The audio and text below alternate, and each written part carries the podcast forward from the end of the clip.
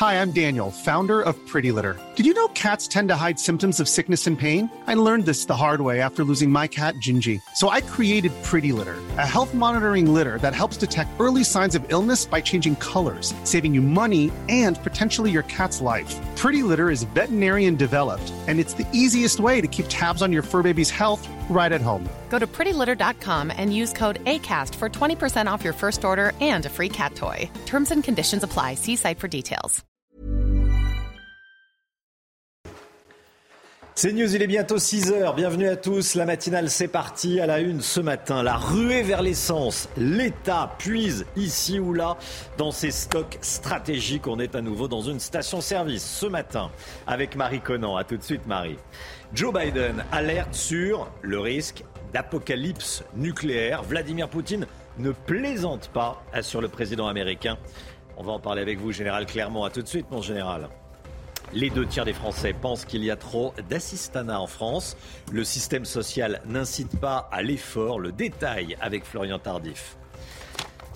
Une jeune Belge de 23 ans a été euthanasiée. Elle souffrait de troubles psychiatriques aggravés par le fait qu'elle avait été témoin de l'attentat en 2016 à l'aéroport de Bruxelles. Cette euthanasie commise sur une jeune femme de seulement 23 ans provoque des réactions outrées. Vous allez voir. Et puis l'économie, avec euh, cette bonne nouvelle. Les plaides, les sous-vêtements chauds et autres cols roulés se vendent comme des petits pains, nous dira Lomic Guillot. A tout de suite Lomic. La pénurie de carburant en France, le désarroi des automobilistes, le mouvement de grève dans les raffineries dure depuis maintenant une dizaine de jours. Ajoutez cela à cela la, la, frénésie autour des stations Total où le carburant est le moins cher. On part tout de suite sur le terrain retrouver Marie Conan dans une station euh, essence à Goussainville. Marie, il y a de l'essence ce matin là où vous vous trouvez ou pas? Eh bien oui, nous avons trouvé une station dans laquelle il y a de l'essence. Mais regardez, c'est très compliqué. Il est 6 heures du matin et il y a déjà beaucoup, beaucoup de monde. Regardez, euh, c'est une des seules stations encore ouvertes hein, dans les alentours, donc c'est normal. Avec Alice, nous avons roulé pendant une heure dans le nord de Paris avant d'en trouver une, de, de, trouver cette station. Et ça, et ça a été le cas également euh, de Céfer, avec qui je me trouve. Céfer, ça a été compliqué pour vous de trouver euh, cette station? Oui, très compliqué. Vous en avez fait combien? 6 ou 7, facile, avant de trouver celle-ci. Et euh, même, on a deux pompes qui ne fonctionnent pas. 2 sur 4 ou 5. Et voilà. Vous est arrivé une petite galère hier, racontez-nous. Bah, je cherchais du carburant et je suis tombé en panne, du coup j'ai dû dormir dans la station-service. Dans votre camion non, dans la voiture. Dans, dans, la voiture, pardon. Oui, parce que c'est faire fait de la livraison, c'est son activité, livraison de boissons. Boisson. Euh, ce matin, vous avez pu faire le plein? Non. C'était limité à 150 euros. Et euh, voilà. Donc la moitié d'un plein. Vous allez, plein. vous allez pouvoir continuer votre activité? S'il y a du carburant, oui. Sinon, euh, les camions ne bougent pas. Donc c'est incertain. Merci beaucoup euh. Bon courage aux personnes qui souhaitent, comme CFR, faire le plein. Il va falloir s'armer patience car je vous laisse regarder la queue une nouvelle fois qui commence déjà à bloquer la circulation. Ce qui va être compliqué, c'est qu'il y a un rond-point juste à côté. Voilà, ça va être compliqué aujourd'hui. Merci beaucoup Marie Conan en direct avec euh, Alice Delage. D'autres images d'une station-service où il y a déjà du monde, Chana. Hein? Bah oui, c'est à la porte de Saint-Cloud. Regardez ces images en direct. À Paris, station hein? à Paris, évidemment, Sûr, porte mais... de Saint-Cloud à Paris, station qui est en train euh, d'être revitaillée et qui, justement, regardez la queue, la longue queue déjà pour, euh, pour aller faire son plein. Voilà, dès qu'on voit qu'une station-service est en cours de, de, ravitaillement, on voit les voitures euh, faire la queue, les automobilistes faire la queue. Euh, voilà où on en est. Avec la guerre en Ukraine, le monde encourt un risque d'apocalypse nucléaire. Ce sont les mots de Joe Biden cette nuit, après les menaces de Moscou d'utiliser euh, ce qu'on ce appelle l'arme suprême, l'arme nucléaire. Selon Joe Biden, c'est la première fois qu'on est confronté à cette situation depuis la crise des missiles de Cuba en 62. Général Clermont, euh, sommes-nous vraiment dans une situation aussi dangereuse que lors de la crise des missiles de, de Cuba il y, a, il y, a, 60 ans? 60 ans tout rond. Mm. Et même 60 ans la semaine prochaine. Et je pense qu'on va en parler euh, la crise de Cuba. Il y a effectivement un parallèle entre la crise de Cuba, 1962. Les soviétiques décident d'installer des missiles sur l'île de Cuba suite à une tentative euh, d'invasion de Cuba par, euh, par la CIA mm. avec des exilés cubains. Ré réponse des Russes, ils déploient des missiles qui menacent directement le territoire américain. et effectivement, tous les moyens passent en alerte maximum. Khrouchtchev promet l'enfer aux Américains le 24 octobre, le 26 octobre, il y a des négociations et tout s'arrête. Bon, donc quel est le parallèle avec la crise de Cuba? C'est qu'aujourd'hui, la différence, c'est qu'aujourd'hui, c'est une, une, tension indirecte entre la Russie nucléaire et les États-Unis nucléaires au travers du conflit d'Ukraine. On est toujours dans le message de dissuasion. Il faut faire peur à l'autre. Il faut lui rappeler que s'il touche à, ses intérêts vitaux, aux intérêts vitaux de l'adversaire, il, est menacé par le risque nucléaire. C'est quoi les intérêts vitaux de, Poutine? Bonne question. Est-ce que l'Ukraine, est-ce que le Donbass, est-ce que la Crimée? Va faire partie des intérêts vitaux Je pense que ça peut être le cas de la Crimée. Donc c'est un message adressé aux Américains qui dit aux Américains arrêtez d'aider les, Ukrainiens, arrêtez de faire en sorte que nous, de, faire, de prendre le risque que nous perdions cette guerre, parce que nous ne perdrons pas cette guerre. Donc le message, c'est vraiment un message de dissuasion. Le fait de parler d'armes nucléaires tactiques, ça n'a aucun intérêt. En fait, c'est l'arme nucléaire ou pas l'arme nucléaire. On est toujours dans la dissuasion. Aujourd'hui, les Américains ont les données du problème. Les, Russes ont les, ont les données du problème. Le risque, c'est qu'effectivement, William Burns de la CIA l'a dit, plus Poutine est en difficulté, plus il sera dangereux et plus risque d'imprudent. Euh, mais néanmoins, euh, le dialogue stratégique se poursuit entre les deux pays. Le risque d'apocalypse nucléaire, il existe, mais pour l'instant, c'est toujours le temps des combats conventionnels. L'hiver arrive, les positions vont se geler, et, mais on reparlera toujours en permanence de cette menace. Merci beaucoup, mon général. La France pense à envoyer 12 eh, nouveaux canons César à l'Ukraine. Emmanuel Macron l'a annoncé pendant la réunion de la, de la communauté politique européenne. Écoutez. Suite au sommet informel que nous tenons, nous discuterons de ces sujets sur quelques mécanismes, mais nous travaillons en effet euh, sur plusieurs demandes, avec d'ailleurs plusieurs États membres de l'Union européenne, en particulier sur euh, de nouveaux Césars. Dans l'Oise, les gardes à vue de quatre adolescentes étaient prolongées après l'agression d'un jeune handicapé. On vous montrait les images euh, hier, insoutenable, choquante en tout cas. Les quatre suspects de 15 ans sont scolarisés dans le même établissement que la victime à Saint-Maximin, près de Senlis. Ils ont été interpellés à leur domicile respectif. Un cinquième individu a été relâché euh, après avoir été mis hors de cause. L'insécurité à Grenoble, les agressions et les vols se multiplient et les habitants n'en peuvent plus. Nos équipes ont rencontré Carla. Elle est gérante d'un commerce, d'une épicerie en centre-ville. cette année, son commerce a été pillé et des clients l'ont agressé physiquement. Aujourd'hui, elle nous raconte son quotidien. Reportage de Jeanne Cancard et Olivier Gangloff avec le récit de Yael Benamou. Cet été, cette gérante d'une enseigne de la grande distribution était en caisse quand soudainement, elle a vu arriver une trentaine de pilleurs. Des dizaines de personnes qui voulaient rentrer, donc j'ai couru et je suis allée sur la porte pour faire obstacle un jeune, m'a pris par le bras et m'a poussé dedans pour rentrer. Ça fait donc des hématomes. La scène, filmée par des voisins en face, montre la violence des faits, les insultes fusent et des objets volent. La gérante a aujourd'hui des séquelles physiques il y a un certain souci pour soulever le bras et avoir la mobilité que j'avais avant. Ce n'est pas la première fois qu'elle est victime d'agression. Sur ces images de vidéosurveillance, elle reçoit des coups de deux clients qu'elle a surpris en train de voler.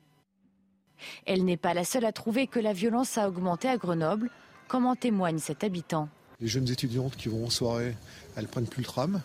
L'insécurité, c'est aussi euh, des balles qui partent de partout. L'insécurité, c'est ces tags violents qui sont dans toute la ville, qui pourrissent la vie des gens, qui pourrissent la vie des habitants. Les gens en ont marre, en ont marre, en ont marre de cette ville qui est dangereuse. Les transports en commun grenoblois sont parmi les plus dangereux de France. La ville arrive en cinquième position.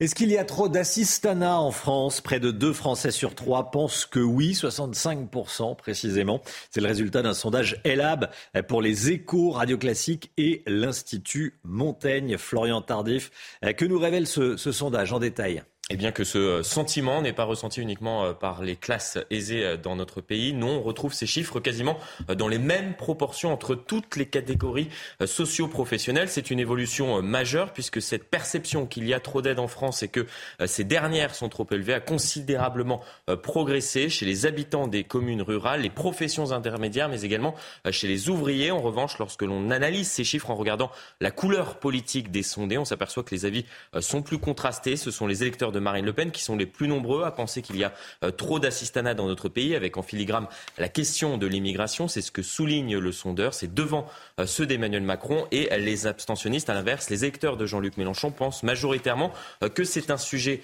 majeur. C'est extrêmement intéressant car cela peut expliquer le déplacement du centre de gravité de la vie politique dans notre pays, car la gauche a abandonné la valeur travail. C'est même parfois devenu un gros mot à l'extrême gauche. Merci beaucoup, Florian Tardif. Les enfants de deux ans, deux ans, hein, on est petit à deux ans, sont trop exposés aux écrans. C'est ce que révèle l'enquête de l'INED publiée dans le Figaro un enfant de 2 ans sur 10 a une consommation très excessive d'écran, ce qui peut être nocif. Bon, ça, on n'a pas besoin, à mon avis, de faire 10 ans de médecine pour euh, comprendre que ça peut être nocif d'avoir une, une, consommation très excessive euh, d'écran quand on a seulement 2 ans. Hein. Il y a des risques de surpoids, de troubles du sommeil, de troubles du langage et du comportement. Alors, cette enquête nous révèle également que cette surexposition peut s'expliquer par le niveau d'études des parents, la catégorie socio-professionnelle ou encore la situation euh, familiale. Alors, petit rappel quand même sur les recommandations, pas plus d'une heure d'écran par jour maximum euh, pour les enfants âgés de 2 à 5 ans. Allez, le sport, tout de suite, euh, on, se bouge. Euh, avec deux victoires en deux matchs pour les clubs français en Ligue Europa. Rennes a remporté un match crucial hier pendant la troisième, troisième journée de la, de la, Ligue Europa. Les Bretons se sont imposés 2-1 contre les Ukrainiens du Dynamo Kiev. Oui, Martin Terrier a ouvert le score dès la 23e minute de jeu. Les Ukrainiens ont égalisé avant que Désiré Doué n'offre euh, la victoire à ses partenaires. Au classement, Rennes est premier ex avec euh, le Fenerbahçe. Monaco s'est relancé. Hein. Et oui, c'était hier également en Ligue Europa. Les Monégasques se sont imposés 3-1 euh, contre les Turcs euh, du Trabzonspor. Wissam Ben Yedder s'est une nouvelle fois illustré en inscrivant un doublé. Après cette belle victoire, l'ASM est deuxième de son groupe. Ils devront encore euh, se battre pour se qualifier pour les huitièmes de finale. Et puis la Coupe du Monde au Qatar sera euh, sûrement la dernière pour Messi. la star argentine l'a annoncé hier euh, dans un entretien à la chaîne sportive ESPN. Regardez ce qu'il dit, c'est mon dernier mondial. Sûrement, je me sens bien physiquement. J'ai pu faire une très bonne pré-saison cette année. C'était essentiel pour arriver où j'en suis avec un bon état d'esprit et beaucoup d'espoir.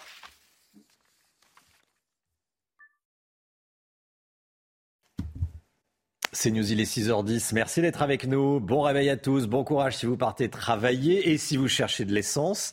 Eh, vous avez peut-être vu il y, a, quelques instants, on est en direct d'une station-service. Il y a beaucoup de monde eh, qui cherche de l'essence, notamment dans, le, dans, dans, les Hauts-de-France et en, et en Ile-de-France. Restez bien sur CNews également parce qu'on va vous parler de ce qui s'est passé à la Seine-sur-Mer, dans le Var. Des lycéens se sont présentés à la photo de classe en tenue islamique. Eh, ça n'a pas plu à, la direction et, à la professeure. On va vous raconter comment elle a, elle a réagi. À tout de suite.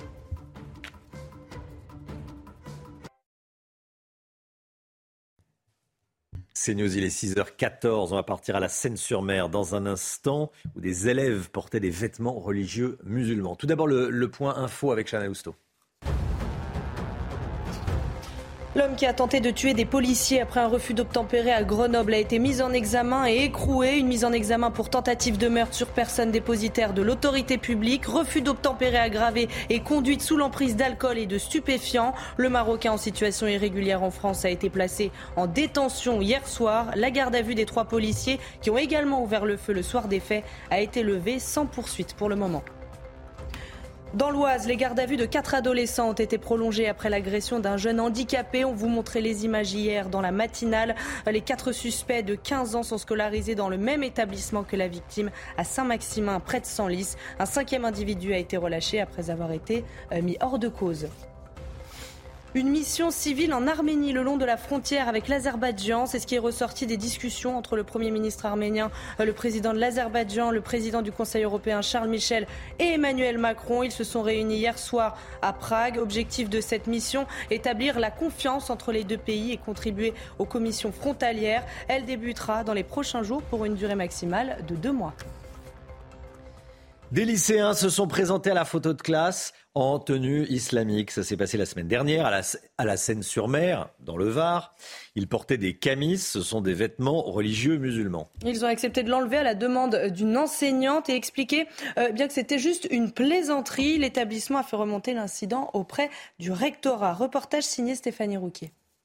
Fin septembre, dans ce lycée de la Seine-sur-Mer, quatre élèves sont arrivés en camis une tenue traditionnelle musulmane pour faire la photo de classe. Une enseignante voyant la scène leur a demandé de se changer pour refaire la photo. De nombreux parents d'élèves réagissent à cet incident. Ben, je pense que c'est pas c'est pas adéquat au, au, lycée. Voilà, on devrait pas. C'est laïque normalement. Oui, ça choque un peu quand même. Les quatre élèves ont posté la vidéo sur les réseaux sociaux et expliquent que c'était une blague.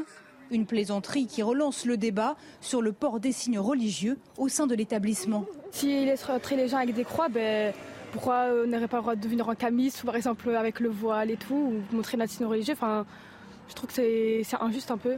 moi perso, moi je, moi, je l'aurais pas fait. C'était pour délirer. Ça, ça peut passer, c'est pour délirer. Je pense que chaque personne devrait venir comme il le souhaite euh, au lycée. Le rectorat salue la réaction rapide et adaptée de l'enseignante. Après discussion avec les élèves et leurs parents, aucune sanction n'a été prononcée à l'encontre de ces lycéens. Cette histoire qui frappe alors qu'en France, il est question de faire évoluer la législation sur l'euthanasie. On vient de l'apprendre, une jeune Belge de 23 ans a été euthanasiée le 7 mai dernier.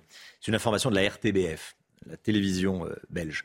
Chanty Décorté, c'est son nom, ressentait une souffrance psychique insupportable euh, et incurable. La jeune femme n'était qu'à quelques mètres des terroristes en 2016, le jour de l'attentat euh, de l'aéroport de, Bruxelles. Deux ans plus tard, alors qu'elle était internée à l'hôpital psychiatrique, Chantier a subi une tentative d'agression sexuelle d'un autre patient. Elle prenait une dizaine d'antidépresseurs par jour et avait fait plusieurs tentatives de, de suicide. Avant de mourir, Chantier a publié un, message sur les réseaux sociaux où elle dit qu'elle a ri et pleuré jusqu'à son dernier jour et elle assure qu'elle part en paix. Voici ce qu'elle a euh, écrit. Je vous propose, tiens, de vous lire ce, tweet de Jérôme Gage qui est député de l'Essonne. Il écrit Tristesse évidemment, l'attentat a donc tué à retardement.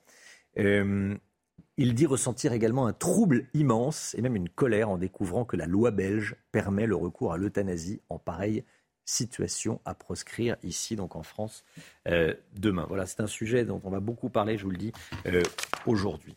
Grosse tension dans un centre de rétention administrative à Andaille, au Pays Basque, Chana. Des émeutes en début de semaine ont créé une situation euh, explosive. Sur place, les policiers dénoncent un manque de moyens et un centre bondé. Pour les associations d'aide aux migrants, les conditions d'enfermement sont indignes. Reportage signé Antoine Estève et Jérôme Rampenou.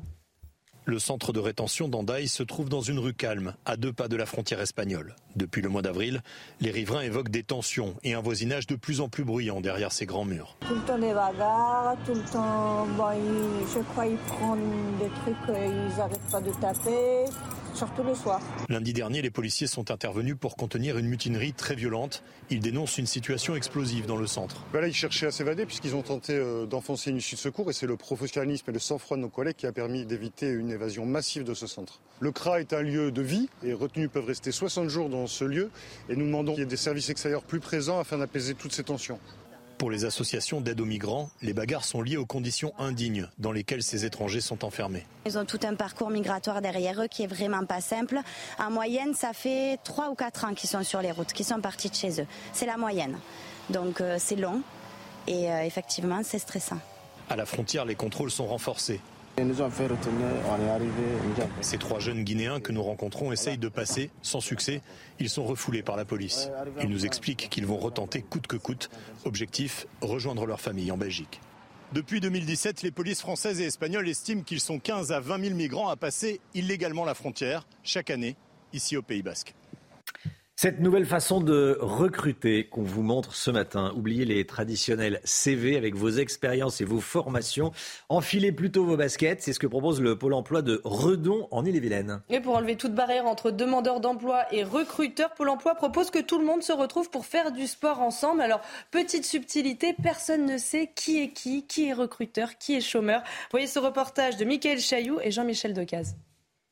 Ce matin-là, Pôle emploi avait donné rendez-vous au stade et en survêtement. Il faut essayer de rien lâcher sur 30 secondes. Top, c'est parti, allez 107 demandeurs d'emploi ont accepté l'expérience en participant à des ateliers d'athlétisme. Les équipes sont composées de chômeurs et de recruteurs sans que personne ne sache qui est qui. On échange et avec nos prénoms et j'ai remarqué aussi qu'on se tutoie, donc c'est ça qui est intéressant aussi, c'est que la, la, glace elle est brisée et je trouve ça vraiment super. Soyez pas timide. Hein. Après le déjeuner, les masques tombent, les 20 recruteurs présentent leur activité. 300 postes sont à pourvoir dans la santé, les transports, le commerce, la restauration et l'armée.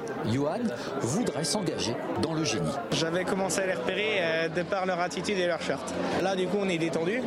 On va vers l'employeur, il n'y a pas de stress apparent, puisqu'on a vu euh, ce matin les uns les autres. Plus humain, peut-être. Plus humain, et puis ça, casse euh, cette barrière du bureau. Nous, en tant que recruteurs, ça nous permet justement de voir un petit peu les de voir effectivement si elles pourraient coller avec les postes qu'on peut proposer dans notre structure. L'expérience avait déjà été menée en 2019 dans la région parisienne. 60% des candidats avaient trouvé un emploi. Voilà, des recrutements à travers le sport. On fait du sport et ensuite on se rencontre euh, en, short et en t-shirt pour, euh, pour euh, trouver du, boulot. Il y avait un recrutement d'ailleurs dans, l'armée. Hein. Mhm. Là, alors donc bon, je ne sais pas si c'est une bonne chose. Dans l'armée, c'est logique. Après, dans certains, dans certains domaines, notamment la restauration, il y a peut-être peu d'intérêt. Il y a peut-être peu d'intérêt. Bon, sur le, terrain, on voit le savoir-être, ce qui est très important, le savoir-être et la personnalité. Allez, on va continuer à en parler dans un instant. Enfin, on va parler de, plein de sujets. L'économie avec vous, euh, euh, le Mick Guillot. On va parler des pulls en laine, euh, des fameux cols roulés, des plaids, des t-shirts thermo. Hein, on connaît la marque. Ça se vend comme des petits pains. Bah oui, comme ça, ça évite de monter le chauffage. Allez, on va parler dans un instant avec le Mick. tout de suite. Rendez-vous avec Pascal Pro dans l'heure des pros, du lundi au vendredi de 9h à 10h30. L'économie avec vous, Lomique Guillot. Vous nous dites ce matin, Lomique, que les différentes enseignes et marques qui vendent des pulls, des, pulls en laine, des cols roulés, des plaids, euh, ces différentes enseignes voient leur vente de vêtements chauds en hausse, forte hausse. C'est une réponse à la crise énergétique. Hein. Oui, en effet, hein, Romain, on peut reprocher beaucoup de choses aux Français, mais sans doute pas d'être prévoyants. Souvenez-vous, avant le confinement, ils avaient stocké des pâtes et du papier toilette. Et eh bien, à l'approche de l'hiver et des mesures de sobriété énergétique, voire des menaces de coupure, hein, nous achetons massivement tous des vêtements chauds. Plusieurs marques le constatent. Les ventes de pulls, de sous-vêtements chauds, mais aussi de couettes et de plaids sont en hausse depuis quelques semaines. Et c'est pas anecdotique. Hein. Une célèbre marque de sous-vêtements chauds a ainsi vu ses ventes doubler au mois de septembre et les produits à de thermolactyle, cette fibre synthétique particulièrement chaude, ont eux enregistré une hausse de 245% selon cette enseigne. Les distributeurs aussi se préparent à cette ruée vers ces produits. Selon nos confrères des échos, Carrefour a augmenté de 15% ses commandes de couverture et de couettes chaudes, histoire d'être sûr de ne pas euh, manquer de produits en rayon. Et les enseignes du groupe Casino, comme Monoprix, anticipent une hausse des ventes de chaussettes et de produits en cachemire. Malgré tout, si vous avez peur de ne pas trouver euh, de col roulé, d'écharpe, de gants ou de couverture en rayon, il vous reste une autre solution, c'est de les tricoter vous-même. Les ventes de laine ont progressé de 30% par rapport à 2021 ces trois dernières semaines. Et puis plus anecdotique, mais tout aussi symptomatique de cette frénésie d'achat de produits chauds, dans les boutiques aux vieux, aux vieux campeurs qui sont spécialisés dans, dans le sport, eh bien les ventes de combinaisons de natation ont augmenté de 25% depuis la rentrée. Des nageurs précautionneux qui qui anticipe la diminution de la température des piscines, moins 1 degré de prévu, et qui seront donc moins chauffés. Ils se couvrent pour aller nager. Reste à savoir si les ventes de vélos d'appartement vont elles aussi suivre cette tendance, parce qu'on se dit qu'après tout, peut-être que les Français vont vouloir se mettre à pédaler pour produire leur propre électricité. La météo, Alexandra Blanc, encore une belle journée aujourd'hui. Oui, exactement. La belle journée aujourd'hui, Alexandra Blanc. Hein. Oui, ce sera le cas aujourd'hui, demain et dimanche, avec vraiment un très beau week-end en perspective. Alors ce matin, on retrouve d'excellentes conditions. On a localement euh, quelques bandes brouillard, notamment entre Bordeaux, Périgueux ou encore en allant euh, vers Amberieux et vers le nord-est, hein, sur le Val de Saône, avec un temps assez nuageux, assez brumeux. On retrouve également euh, quelques brumes et brouillards près des côtes de la Manche. Et puis toujours ce maintien des entrées maritimes autour du golfe du Lion, partout ailleurs. Plein soleil dans l'après-midi, dissipation de ces brouillards avec seulement quelques nuages entre le centre et le le nord-est du pays ou encore en allant vers le nord avec en prime le maintien de quelques rafales de vent. Côté température, eh bien, c'est un petit peu frais ce matin en Champagne avec 5 à 6 degrés, 5 degrés seulement à Nancy. Et dans l'après-midi, les températures restent globalement assez douces. 25 degrés pour nos amis toulousains ou encore bordelais. Vous aurez 20 degrés à Paris et localement 26 degrés à Bastia. Votre week-end, du beau temps, un temps calme, sec et plutôt ensoleillé, excepté dans le sud. Un dimanche, on en reparlera avec des températures plutôt douces pour la saison. C'est News, il est 6h29. Bienvenue à tous à la une ce matin. Tir sur des policiers, trafic de drogue. La ville de Grenoble subit une insécurité grandissante. On va vous emmener dans un instant à l'intérieur même d'une cité pourrie, il n'y a pas d'autre mot, par les trafiquants de drogue. La ruée vers l'essence, l'État puise ici ou là dans ses stocks stratégiques. Voyez ici les images en direct de la porte de Saint-Cloud à Paris. On va rejoindre dans un instant Augustin Donadieu. La France s'apprête à livrer des canons César, des canons initialement vendus au Danemark. Le général Clermont est avec nous. À tout de suite, mon général. Des élèves veulent se faire photographier en tenue musulmane. Ça se passe à la Seine-sur-Mer dans le Var. Récit dans un instant. Et puis on sera avec Frédéric Boccaletti, député RN de la 7e circonscription du Var. Le budget de l'Elysée augmenté de 5 millions d'euros pour l'année prochaine. Les informations de Florian Tardif. A tout de suite, Florian. CNews au cœur d'un quartier gangréné par le trafic de drogue à Grenoble. Dans la cité de l'Arlequin, au sud de la ville, les guetteurs sont installés au pied des immeubles. Et quant aux trafiquants, ils vendent leurs marchandises aux yeux de tous. Nos équipes ont rencontré Nours, une habitante euh, du quartier. Elle nous raconte son quotidien qui est évidemment euh, très difficile. Reportage de Jeanne Cancard et Olivier Gangloff avec le récit de Clémence Barbier. J'ai grandi dans un quartier à l'Arlequin. Euh, pour avoir de la cocaïne, il fallait vraiment être un adulte de 30 ans. Alors qu'au jour d'aujourd'hui, des gosses de 12 ans vendent de la cocaïne. Nour nous ouvre les portes de ce quartier sensible de Grenoble, en proie au trafic de drogue. Au pied de chaque immeuble, un jeune guette l'arrivée de la police. La prison, c'est loin. Oui, mais quand on est guetteur, on reste à la prison. Jamais. Ça, c'est faux, c'est un a priori. Bah, dites-moi, t'enfreins quelle loi? J'ai fait ça depuis que j'ai toute ma vie. Je connais tout par cœur. Vous enfreins quelle loi? Ce jeune homme connaît bien les rouages de la justice et semble prendre le trafic de drogue pour un jeu. Puis il y a les jeunes qui viennent tous les matins sur les points de deal pour postuler. Pour postuler, c'est la nouvelle mission locale. Et puis après, vous faites un essai. Voilà, sur 3-4 heures, et puis on va vous payer, euh, mettons, 10 euros de l'heure. Parfois, les trafiquants gagnent beaucoup plus, comme nous l'affirme ce dealer d'une commune voisine. Je gagne 200, 300 euros par jour. Donc vous faites vos calculs à la fin du mois, ça va vite. Hein. Un trafic qui génère beaucoup de violence. La violence, elle est montée crescendo. Ben, comme des tirs, comme des, des, fusillades. Euh, oui, oui, j'en ai, j'ai assisté euh, malheureusement euh, à ça depuis très très longtemps. Le fils de Nour est tombé lui aussi dans le trafic de drogue pendant le confinement. Il était guetteur. Aujourd'hui, il est incarcéré pour outrage et rébellion. Voilà, et l'homme qui a tenté de tuer des policiers euh, a été mis en examen et écroué. Il avait refusé de s'arrêter. Une mise en examen pour tentative de meurtre sur personne dépositaire de l'autorité publique. Il est marocain, il est en situation irrégulière en France. Il a été placé en détention hier soir. La garde à vue des trois policiers qui ont euh, également ouvert le feu le soir des faits a été levée. La pénurie de carburant en France, le désarroi des automobilistes, ajouté euh, au problème dans les raffineries, il y a grève du personnel, il y a la frénésie autour des stations totales où l'essence est la moins chère en ce moment.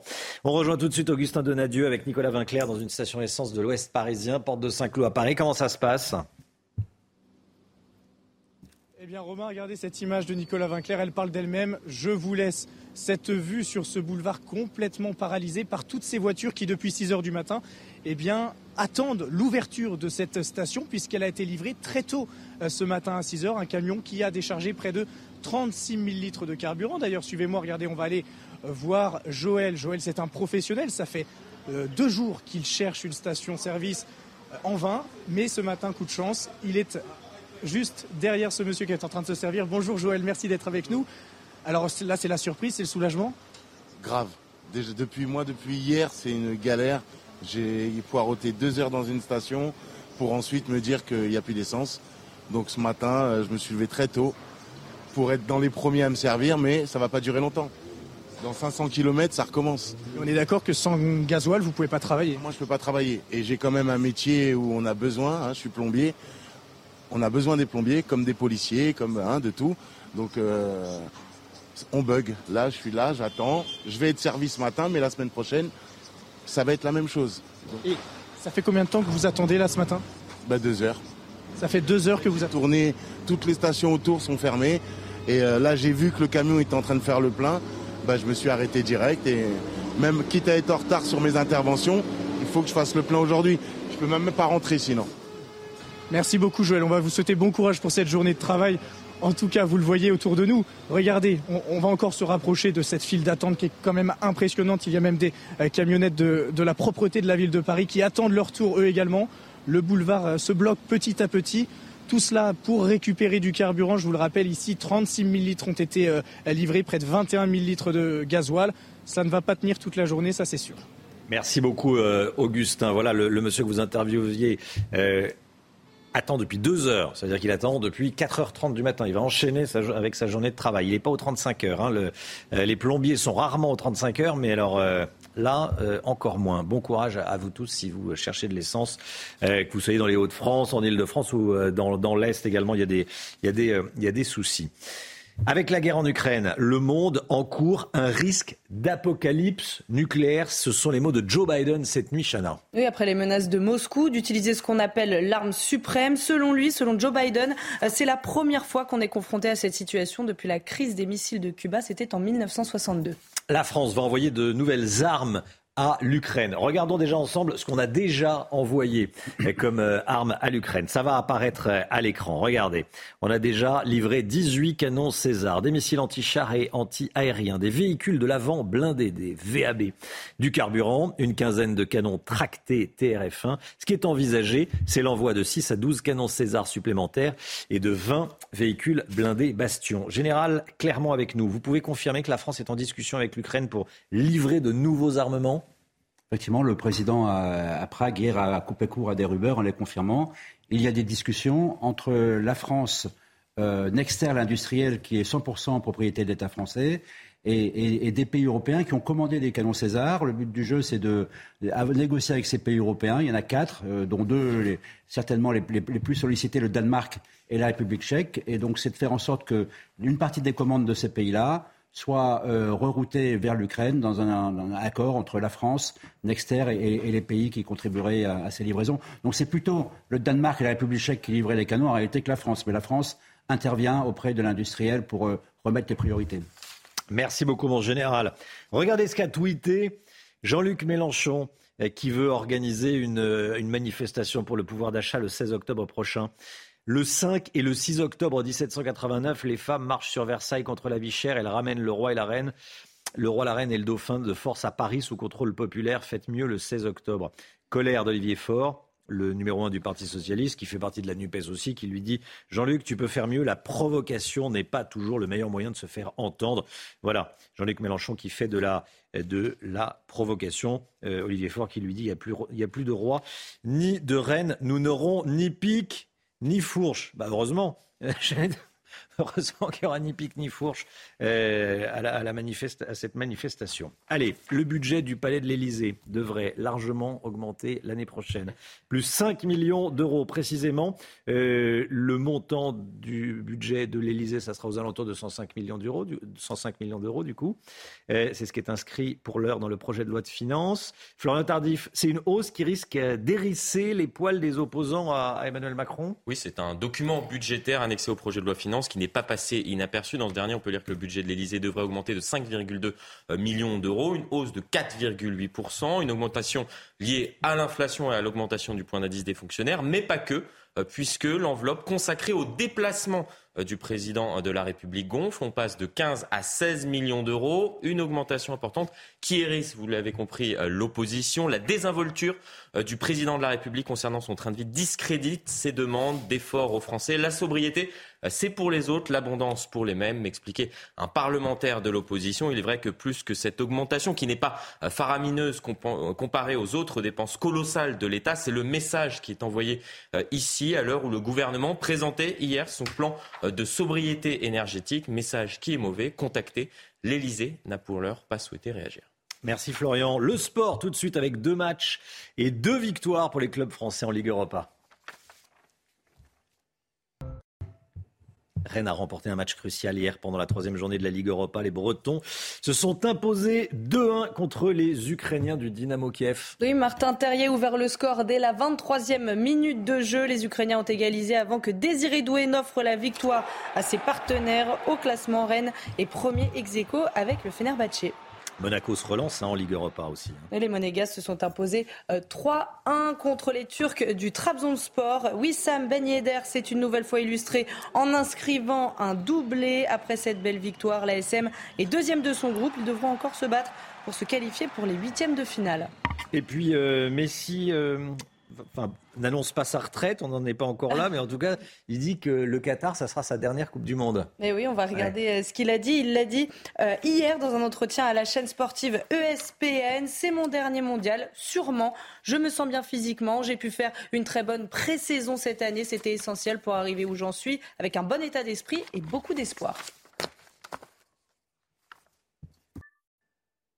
C'est News, il est 6h40. Merci d'être avec nous. Bon courage si vous partez travailler. Dans un instant, on va parler euh, de ces élèves qui ont voulu se faire photographier pour la photo de classe, vous savez, au lycée, en tenue islamique, en tenue musulmane. C'est évidemment euh, interdit. Mais il y a de plus en plus de, tentatives euh, de, donner des coups de boutoir sur la loi de 2004 qui interdit le, port des, des tenues religieuses à l'école, quelle que soit la tenue religieuse d'ailleurs, soit dit en passant. On en parlera dans un instant avec le député RN de la 7e, circonscription du Var. Restez bien avec nous sur CNews. À tout de suite.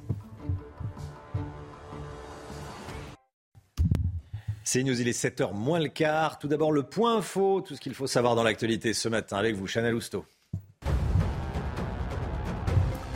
L'homme qui a tenté de tuer des policiers après un refus d'obtempérer à Grenoble a été mis en examen et écroué. Une mise en examen notamment pour tentative de meurtre sur personne dépositaire de l'autorité publique. Ce Marocain en situation irrégulière en France a été placé en détention hier soir. La garde à vue des trois policiers qui ont également ouvert le feu le soir des faits a été levée sans poursuite pour le moment. Est-ce qu'il y a trop d'assistanat en France? Eh bien, près de 2 Français sur 3 pensent que oui. C'est le résultat d'un sondage ELAB pour les échos Radio Classique et l'Institut Montaigne. Autre chiffre, 44% des Français estiment que le niveau des aides est trop élevé. Et puis cette histoire qui frappe alors qu'en France il est question de faire évoluer la législation sur l'euthanasie. On vient de l'apprendre, une jeune Belge de 23 ans a été euthanasiée le 7 mai dernier en Belgique. C'est une information de la RTBF. Chanty Décorté, c'est son nom, euh, ressentait une souffrance psychique insupportable. La jeune femme n'était qu'à quelques mètres des terroristes le jour de l'attentat de l'aéroport de Bruxelles en 2016. Une euthanasie pratiquée en Belgique sur une jeune femme de, de 23 ans. C'est un, sujet dont on parle beaucoup ce matin, euh, évidemment. Frédéric Boccaletti, bonjour monsieur le député.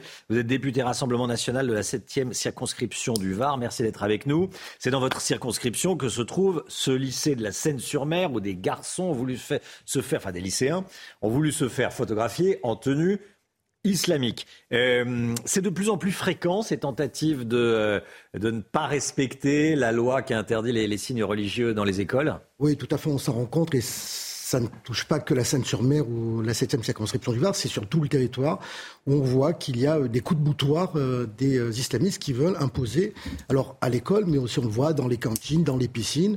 Alors des fois, ils sont, on va dire, couverts par certains élus, voire soutenus. Et il y a des fois aussi de l'omerta, on parle souvent de l'omerta, mais il y a aussi l'omerta politique. Mmh. Je le vois dans, dans ma circonscription. le président du conseil régional n'est aucunement intervenu alors que je le rappelle, les lycées sont gérés par le Conseil régional. Madame le maire n'est pas intervenue. C'est l'omerta totale. Je rappelle, moi, simplement que l'omerta. Et comment vous l'expliquez? Parce que ça gêne tout le monde? Ça gêne tout le monde. Ils ne veulent pas évoquer le sujet. Là, c'est politiquement incorrect parce que dès qu'on touche certains sujets, on est euh, facilement insulté, vilipendé. Mais je crois qu'en réalité, ces gens-là oublient une chose, c'est que dans quelques jours, on fêtera un triste anniversaire. L'Omerta a amené un drame, c'est Samuel Paty. Il faudrait absolument euh, être euh, catégorique. Ça ne doit pas se passer dans les écoles. Alors, ce qu'ont dit les, les, les garçons, là, oh, c'était une rigolade. Oui, oui euh, de l'humour potache, je crois. Je rappelle simplement que cette tenue est réservée pour les hommes pour aller à la mosquée. Si vous voulez faire de l'humour potache, ils auraient pu venir en tenue de Mickey, en prince charmant. Là, à la rigueur, tout le monde aurait rigolé. Là, c'est beaucoup moins rigolo. 18 hmm. ans après la, la loi sur le voile de 2004, c'est pas évident pour tout le monde? Aujourd'hui Apparemment non. Apparemment non. Donc le, problème qu'il y a aussi, c'est qu'il faut euh, prendre des sanctions. Euh, aujourd'hui, euh, on est au courant d'aucune sanction, aucun conseil de discipline, rien. Personne d'ailleurs ne souhaite s'exprimer, ni le rectorat ni l'académie. Personne ne veut parler. Il faut évidemment des sanctions immédiates rapides, sévères. et si on se rend compte qu'à un moment donné, les sanctions qui existent aujourd'hui ne sont pas suffisantes, eh ben, charge aux législateurs, et aux députés de prendre cela à bras le corps et de revoir la loi les profs sont assez soutenus quand il y a un problème de ce type Profs et directeurs. Hein, honnêtement, je n'y crois pas et nous l'avons vu de par le passé. Euh, vous l'avez dit tout à l'heure, c'est l'omerta. C'est des sujets qu'on ne veut pas évoquer parce que cela dérange. Voilà, tout simplement, cela dérange. Euh, voilà, c'est du politiquement correct. Euh, je rappelle moi simplement que y a, le, le, gouvernement fait un certain nombre de déclarations, et notamment dans un article du Figaro qui est sorti en début de mois. Et je vais citer le ministre de l'Intérieur. Il déclare lui-même il est vrai que depuis un an, le nombre de signalements relatifs à des tenues, disons, islamiques augmente. Et que fait le ministre? Que fait le ministre pour que cela change? Il y a, est-ce qu'il y a des, profs plus souples que d'autres sur ces notions de laïcité? En clair, euh, pas complice, le mot est peut-être fort, mais qui laisse faire. Oui, qui laisse faire. Et c'est ça, est-ce que vous l'avez constaté? Nous le constatons. Euh, or, certains par peur de représailles, parce qu'il s'est passé un certain nombre d'événements. Euh, dans ma circonscription, on m'a rapporté des faits il n'y a pas très longtemps où des parents sont allés interpeller le professeur. Et quand j'ai interpellé, je reste police, c'était plutôt des insultes et des menaces. Donc évidemment, ils se mettent en recul. Et il y en a, évidemment, dans d'autres, euh, dans d'autres endroits qui sont euh, totalement complices et qui laissent faire. Merci beaucoup, monsieur le, monsieur le député Frédéric Boccaletti, député RN de la 7e circonscription du Var. Merci d'être venu ce matin sur le plateau de CNews. Bonne journée à vous. Dans un instant, la politique, on va parler de ce sondage avec vous, Florian Tardif, ce sondage choc de nos confrères des échos. 65% des Français trouvent qu'il y a trop d'assistanat en France. Et vous, qu'est-ce que vous en pensez? Tiens, vous avez la petite publicité pour, euh, pour y réfléchir. On se retrouve dans quelques instants. À tout de suite.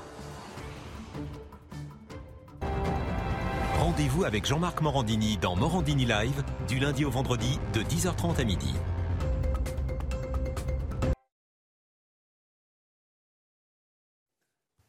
C'est News, 6h53. Écoutez bien, 65% des Français, deux Français sur trois, pensent qu'il y a trop d'assistanats en France. Sondage est là pour les échos. Euh, Florian Tardif, que révèle précisément ce sondage? Eh bien, premier enseignement, Romain, ce sentiment qu'il y a trop d'assistanat et plus précisément que notre modèle social a trop d'effets pervers et n'encourage pas à faire des efforts n'est pas un sentiment ressenti uniquement euh, par les plus aisés. Non, on retrouve ces chiffres quasiment dans les mêmes proportions entre toutes les catégories socioprofessionnelles. C'est une évolution majeure puisque cette perception qu'il y a euh, trop d'aides en France et que ces dernières sont trop élevées a considérablement progressé chez les habitants des communes rurales chez les professions intermédiaires, dans les professions intermédiaires et chez, les ouvriers. En revanche, lorsque l'on analyse ces chiffres en regardant la couleur politique des sondés, on s'aperçoit que les avis sont plus contrastés. Euh, ce sont les électeurs de Marine Le Pen qui sont les plus nombreux à penser qu'il y a trop d'assistanat euh, dans notre pays, 78% d'entre eux, avec en filigrane la question de l'immigration, c'est ce que souligne le sondeur. C'est devant ceux d'Emmanuel Macron, 70%, et les abstentionnistes, 53%. À l'inverse, les électeurs de Jean-Luc Mélenchon pensent majoritairement que c'est un sujet mineur. C'est extrêmement intéressant car cela peut expliquer en partie le déplacement à droite euh, du centre de gravité euh, de la vie politique. Florian, la gauche a totalement abandonné la, la valeur travail, le travail, le mérite, qui est, la valeur travail qui est même devenue un, un gros mot, faut le dire, à l'extrême gauche. Hein. Oui, totalement. La gauche a abandonné euh, cette valeur qui est la valeur travail, puisque n'en déplaise à Sandrine Rousseau, dire que le travail est une valeur de droite, comme elle le fait, conforte ceux qui ne se reconnaissent plus dans la gauche. C'est le clivage entre la gauche des allocs et la gauche du travail, décrit par Fabien Roussen, et l'on comprend bien aujourd'hui vers quoi se tournent les Français, vers quoi et surtout vers qui Continue ainsi, comme le fait une large partie euh, de la gauche, de délaisser la valeur travail et de parler même de droit à la paresse, comme le fait Sandrine Rousseau, c'est prendre le risque euh, de voir sa base électorale se réduire comme peau de chagrin, puisqu'aujourd'hui, la principale préoccupation des Français est le pouvoir d'achat. Et ce qui promet d'y répondre le mieux sur le long terme, c'est bien le travail et non l'assistanat. Merci Florian. Qu'en pense Carl Olive? Tiens, Carl Olive, député Renaissance des Yvelines, proche d'Emmanuel Macron. Il sera avec nous à 8h15 ce matin. Soyez là si vous le pouvez. Bien sûr, je l'interrogerai notamment sur ce, notamment sur ce sondage. Allez, 6h55, l'instant musique, tout de suite. Allez, on écoute Jardin, c'est le dernier titre de la chanteuse Pomme, la chanteuse folk qui nous présente le jardin de son enfance avec des chants et CH-AMPS et des euh, mystérieuses créatures. Regardez. L'odeur.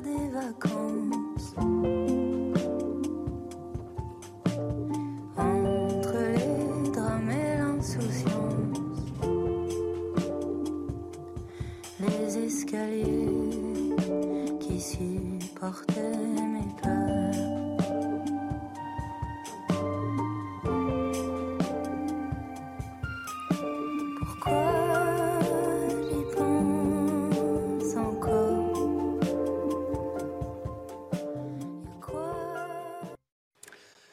La météo avec vous, Alexandra Blanc. Belle journée dans l'ensemble. Euh, Les Canois ont de la chance. Ils auront 22 degrés aujourd'hui. Hein. Oui, les Canois ont de la chance avec 22 degrés en moyenne dans le sud-est, 25 degrés attendus du côté de Bordeaux ou encore de Toulouse et localement jusqu'à 20-21 degrés attendus sur la pointe bretonne avec des conditions météo qui vont rester donc très agréables du côté de l'Oise ou encore de la pointe du Finistère. On a souvent un temps nuageux le matin mais qui s'améliore dans l'après-midi. Alors au programme ce matin, un temps assez brumeux. On a toujours un petit peu de brouillard, notamment entre le sud-ouest et le centre-est du pays, notamment si vous êtes du côté de Dole ou encore en allant euh, vers le Bordelais avec donc parfois quelques nuages, quelques nuages également euh, près des côtes de la Manche avec en prime le maintien du vent et puis toujours quelques entrées maritimes autour du golfe du Lion. Dans l'après-midi, petit à petit, les nuages vont se dissiper, alors excepté entre le centre et le nord-est où là vous pourriez avoir toujours des poches de nuages assez conséquentes et donc on ne verra pas beaucoup de soleil. Vous aurez également euh, quelques petites averses au pied des Pyrénées dans le courant de la journée et puis sur le nord, toujours un temps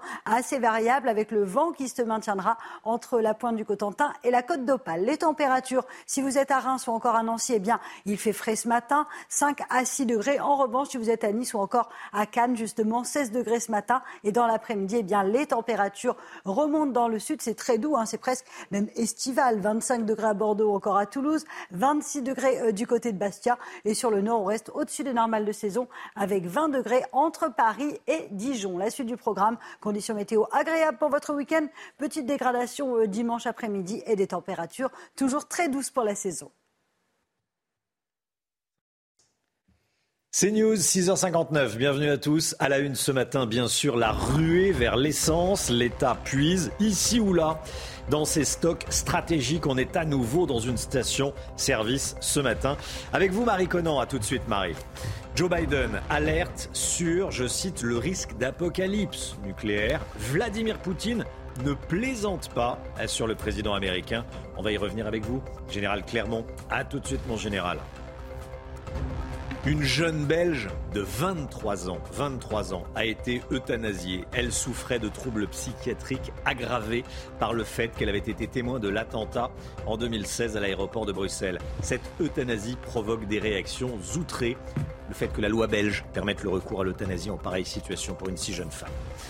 Et puis l'économie.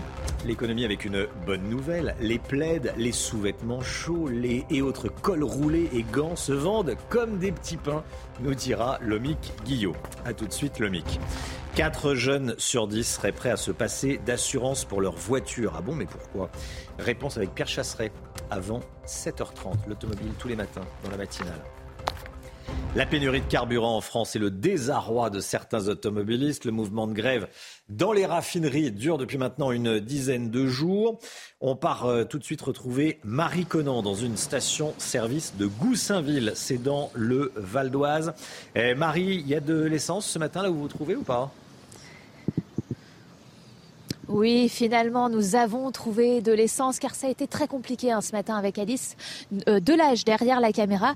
Euh, Nous avons dû rouler pendant une heure avant euh, de trouver cette station-service et quand nous sommes arrivés, déjà à 6 heures, maintenant 7 heures du matin, regardez, il y a euh, déjà du monde, du monde euh, qui attend pour faire le plein et on sent hein, depuis ce matin euh, l'agacement des automobilistes. Je vous propose d'écouter quelques réactions.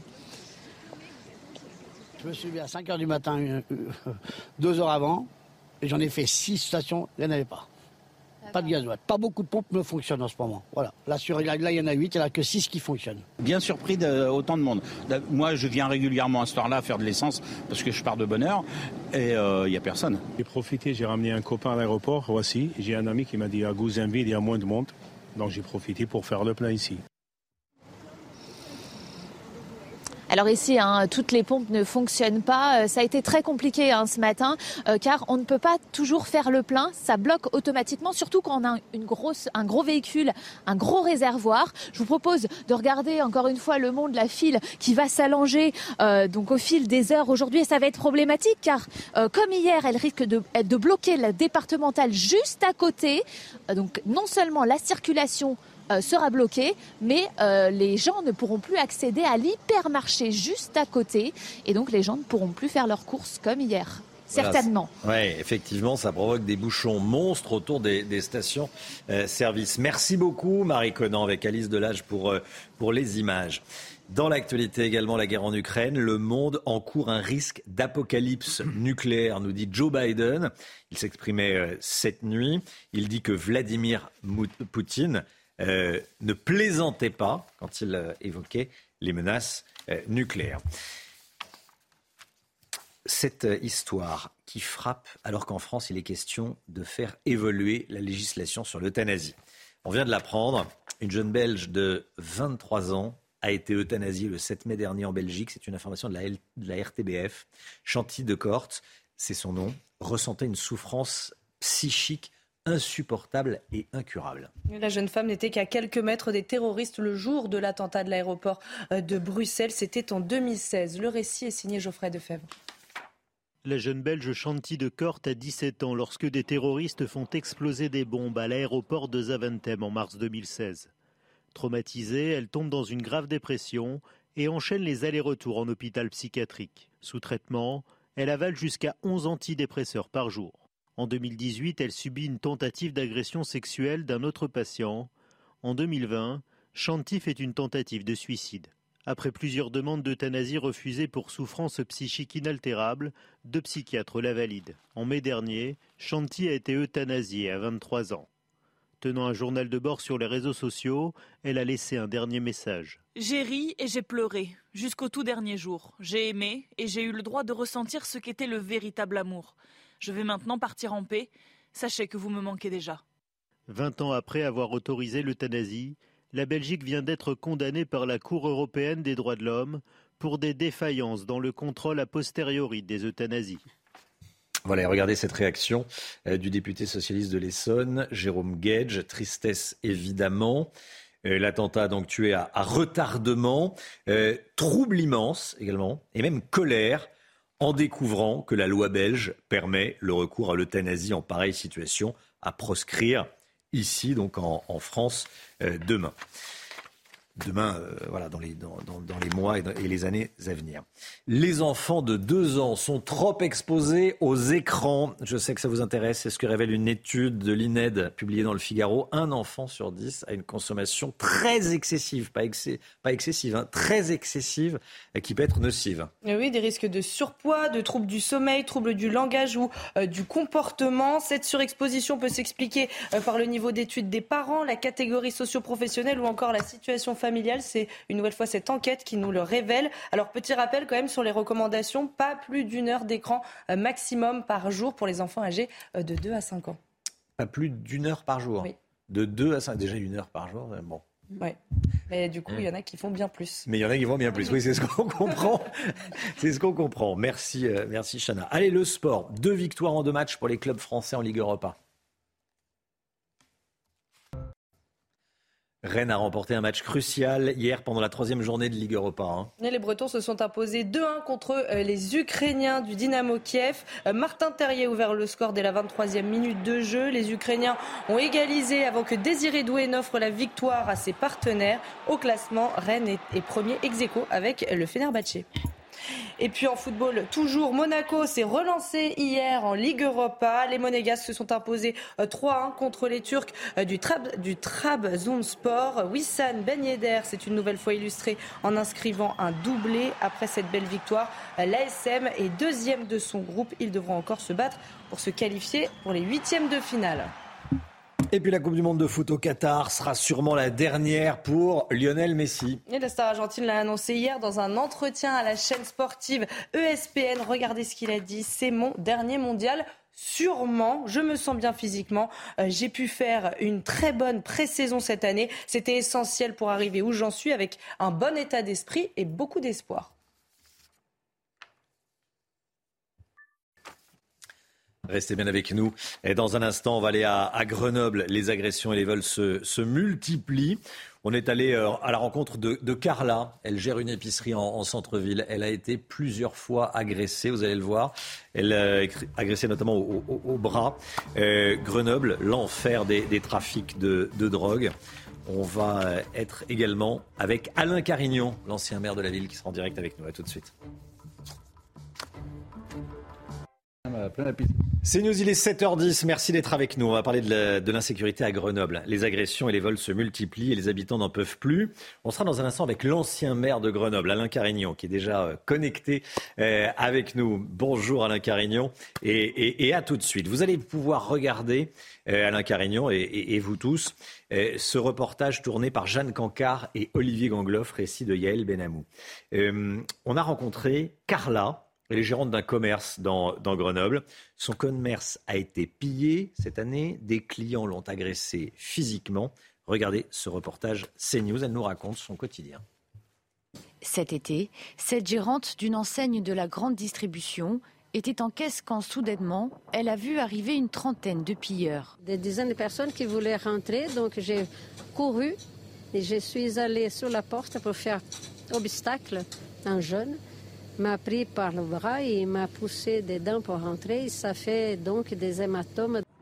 La scène, filmée par des voisins en face, montre la violence des faits, les insultes fusent et des objets volent. La gérante a aujourd'hui des séquelles physiques. Il y a un certain souci pour soulever le bras et avoir la mobilité que j'avais avant. Ce n'est pas la première fois qu'elle est victime d'agression. Sur ces images de vidéosurveillance, elle reçoit des coups de deux clients qu'elle a surpris en train de voler. Elle n'est pas la seule à trouver que la violence a augmenté à Grenoble, comme en témoigne cet habitant. Les jeunes étudiantes qui vont en soirée, elles prennent plus le tram. L'insécurité, c'est aussi euh, des balles qui partent de partout. L'insécurité, c'est ces tags violents qui sont dans toute la ville, qui pourrissent la vie des gens, qui pourrissent la vie des habitants. Les gens en ont marre, en ont marre, en ont marre de cette ville qui est euh, dangereuse. Les transports en commun grenoblois sont parmi les plus dangereux de France. La ville arrive en cinquième position. Alain Carignon avec nous, ancien maire de Grenoble, président du groupe d'opposition au conseil municipal de Grenoble. Bonjour. Euh, merci d'être d'être avec nous. Qu'est-ce qui se passe à Grenoble?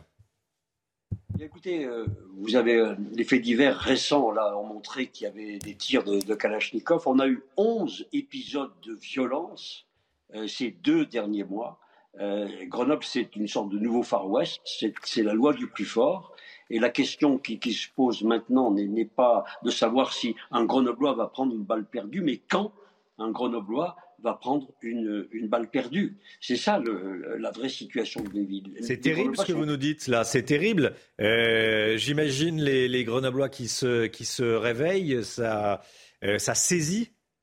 Mais ils le, voient, ils le savent euh, et ils protestent parce qu'ils sont victimes d'un cumul de, politiques municipales qui favorisent la délinquance, qui refusent toute action euh, contre l'insécurité. On est passé, si vous voulez, d'une délinquance traditionnelle qui existait, euh, bien évidemment, mais qui était marginale, à une délinquance qui est installée partout, dans les quartiers et dans toute la ville. Parce qu'en réalité, à la base, la source, c'est la municipalité qui la loge, puisqu'elle est principalement, exclusivement dans le logement social, dont, sont victimes euh, les autres habitants du, logement social. C'est ça la police, euh, c'est pas son boulot. euh, de, loger les personnes, c'est à la- aux élus, à Éric Piolle et à ces élus qui président les offices HLM, de, euh, d'attribuer des logements en toute responsabilité, d'engager l'expulsion des dealers condamnés, ce à quoi ils se refusent. On a donc une délinquance qui, est installée, qui gangrène la ville, qui installe la loi du plus fort, qui fait que les quartiers sont devenus des, des mini-dictatures pour certains d'entre eux, euh, où règne la menace, où règne la peur, les rodéos de, de- de voitures, de, de scooters. C'est ça la vie quotidienne des habitants. Vous Quand dites que la municipalité pourrait donner un grand coup de pied dans la fourmilière en expulsant les familles à problème. Celles qui posent problème, on les connaît, celles qui posent problème. Elles sont identifiées par la police, elles sont parfaitement identifiées par la police. Et les policiers dans toutes les cités de France savent parfaitement qui fait quoi, à quel étage, qui vit là. Donc euh, il faut une décision politique. Vous dites que la municipalité de Grenoble ne la prend pas. Elle n'est pas la seule, mais elle ne la prend pas, cette Mais responsabilité. pourquoi, pourquoi elle les loge C'est elle qui attribue les logements. Et une fois euh, quelqu'un de condamné, elle ne bouge pas non plus. Donc on crée une situation que, que doivent supporter les habitants et, et qui s'étend comme une gangrène permanente et euh, ces quartiers deviennent euh, difficiles, insupportables, invivables, donc se ghettoisent, Hmm. puisque la classe moyenne évidemment s'en va, et on a donc cette spirale infernale. Quand on entend euh, Jean-Luc Mélenchon qui dit qu'il aspire au droit au silence parce qu'il est gêné par les sirènes de- des voitures de police, mais les habitants de, de- de Grenoble, eux, ils sont gênés par les rodéos permanents, Ouais. par le bruit de ces... Et eux, ils aspirent à ce que ces sirènes viennent rétablir une ville apaisée à laquelle ils ont droit. C'est ça la vérité. Alain Carignon, Gérald Darmanin euh, fait un lien entre immigration et, et délinquance. Est-ce que vous le faites également concernant Grenoble?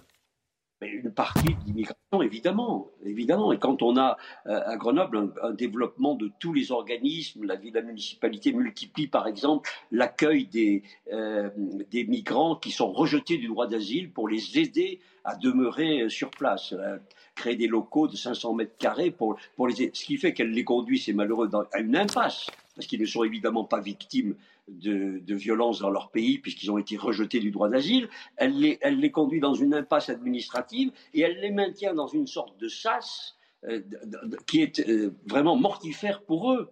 Voilà, voilà une, un- une source euh, de délinquance éventuelle. Euh, on a un Éric Piolle qui est quand même allé lancer un appel pathétique, pathétique, les pieds dans la neige au Mont Genèvre pour expliquer que les migrants devaient passer les frontières. Or, les municipalités d'extrême gauche, évidemment, n'ont aucun moyen de les accueillir et ne mettent aucun moyen de les accueillir dans la dignité, aucun, ni, ni le logement, ni, ni l'insertion, euh, ni euh, l'apprentissage de la langue et de nos valeurs. Ils créent en- en réalité toute cette misère humaine, c'est une chair à canon pour l'extrême gauche euh, qui crée cela pour expliquer qu'ensuite c'est le capitalisme qui en est la cause, et c'est une chair à canon qu'elle utilise pour des raisons politiciennes. Merci Alain Carignon, merci d'avoir été en direct avec nous ce matin. Bonne journée à vous. Il est 7h17, le point info, Chanel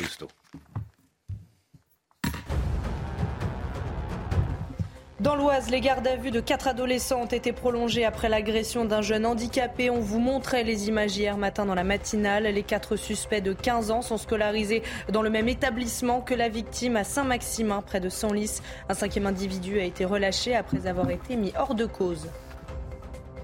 Est-ce qu'il y a trop d'assistanat en France? C'est bien près de 2 Français sur 3 pensent que oui. C'est le résultat d'un sondage ELAB pour les échos radio classiques et l'Institut Montaigne. Autre chiffre, 44% des Français estiment que le niveau des aides est trop élevé.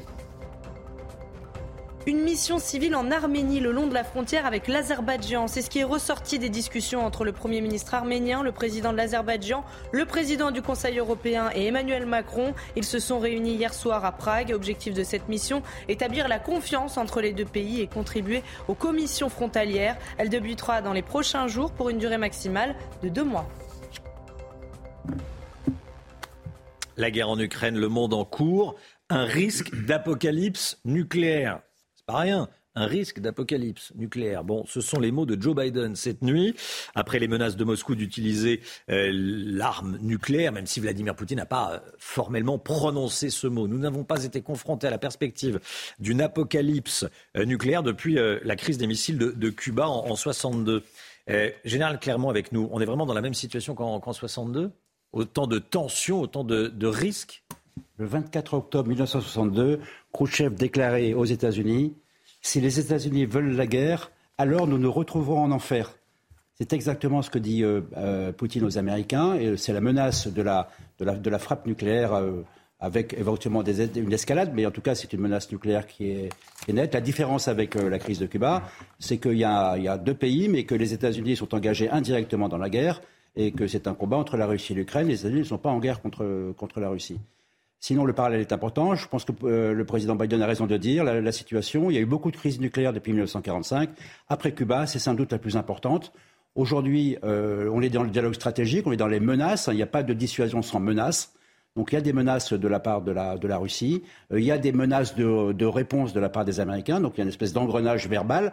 Pour l'instant, sur le terrain, c'est toujours les forces conventionnelles qui se battent hein, sur les différents fronts, au Donbass et puis dans le sud de l'Ukraine. L'hiver va arriver, le conflit va être gelé, il y aura toujours la menace nucléaire sur ce conflit dans les mois qui viennent. Mais pour l'instant, ce n'est pas encore le temps des armes nucléaires.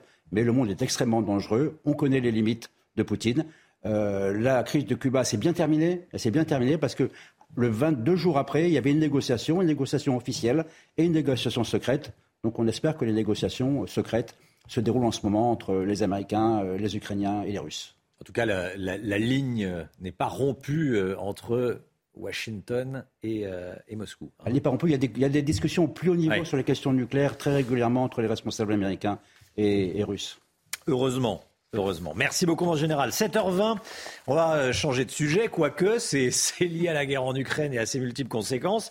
Euh, ce qui euh, donne chaud se vend bien en ce moment. hein. Les ventes de pulls, euh, de laine, de plaids se- sont, sont au beau fixe. Sont au beau fixe. C'est ce que va nous dire le Guillot tout de suite. Le Guillot, c'est pas la crise pour les vendeurs de vêtements chauds. hein. Non, en effet, Romain, nous les, Français, nous, nous sommes plutôt prévoyants. On l'avait vu, souvenez-vous, avant le confinement, on avait stocké des pâtes et du papier toilette. Eh bien, à l'approche de l'hiver et des mesures de sobriété euh, énergétique, voire des risques ou des menaces de coupure, nous achetons massivement des vêtements chauds. Plusieurs marques le constatent. hein, les ventes de pulls, sous-vêtements chauds, mais aussi de couettes, de plaids sont en hausse depuis quelques semaines. Et c'est pas anecdotique. hein. Une célèbre marque de sous-vêtements chauds a ainsi vu ses ventes doubler en septembre. Et les produits à base de thermolactyle, cette fibre synthétique particulièrement chaude, ont eux enregistré une hausse de 245% avec déjà des ruptures de stock dans certains magas- magasins. Les distributeurs aussi se préparent à cette ruée. Selon nos confrères des échos, Carrefour a augmenté de 15% ses commandes de couvertures et de couettes chaudes histoire d'être sûr de ne pas manquer de produits en rayon. Et les enseignes du groupe Casino comme Monoprix anticipent une hausse des ventes de chaussettes et de produits en cachemire. Malgré tout, si vous avez peur de ne pas trouver de col roulé, écharpe, gants ou couverture en rayon, eh bien vous pouvez toujours les tricoter vous-même. Certains le font. Les ventes de laine ont progressé de 30% par rapport à 2021 ces trois dernières semaines. Plus anecdotique, mais tout aussi symptomatique de cette frénésie d'achat de produits chauds. Dans les boutiques aux vieux, cramp- campeurs spécialisés dans, dans le sport, eh bien, les ventes de combinaisons de natation ont augmenté de 25% depuis la rentrée. Des nageurs précautionneux sans doute qui anticipent la diminution de la température des piscines et qui seront moins chauffés cet hiver. Ils se préservent et se protègent avec ces combinaisons. Reste à savoir si les ventes de vélos d'appartement vont elles aussi augmenter parce que on se dit qu'après tout, les Français vont peut-être avoir besoin ou envie de pédaler pour produire leur propre électricité. C'est News 7h23, les ventes de laine. Qui... Il y en a qui savent euh, Tricoter. tricoter autour de la table ou pas? On va être en pénurie de moutons. Le général Clermont sait tricoter. Je sais tricoter. Ah, vous savez tout faire. Hein. Tout faire dans l'armée. Vous avez faut tout savoir faire dans l'armée, oui. Ouais, c'est tout. Euh, j'aime pas ça. Je commande mon je écharpe, précise que je hein, n'aime pas ça. Ah, Mais vous n'aimez pas ça, oui. euh, On peut pas vous commander une écharpe en laine. D'accord, très bien. C'est c'est bon à savoir. Allez, 7h23, restez bien avec nous. Eh, 40% des jeunes de 18 à 35 ans seraient prêts à ne pas prendre une assurance euh, pour leur voiture. C'est inquiétant. On va en parler dans un instant avec Pierre Chasseret. Bonjour Pierre. Et à tout de suite.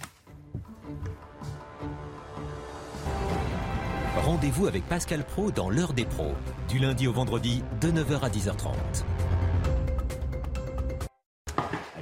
L'automobile avec Pierre Chasseret. Pierre, 40%, je le disais, des jeunes de 18 à 35 ans seraient prêts à ne plus souscrire à une assurance pour leur voiture. C'est le chiffre hein, que j'ai retenu de cette étude Léo Kerr qui, qui a été publiée. Pourquoi les jeunes? Eh bien, parce que ce chiffre fait peur. Ils vont accéder au permis de conduire.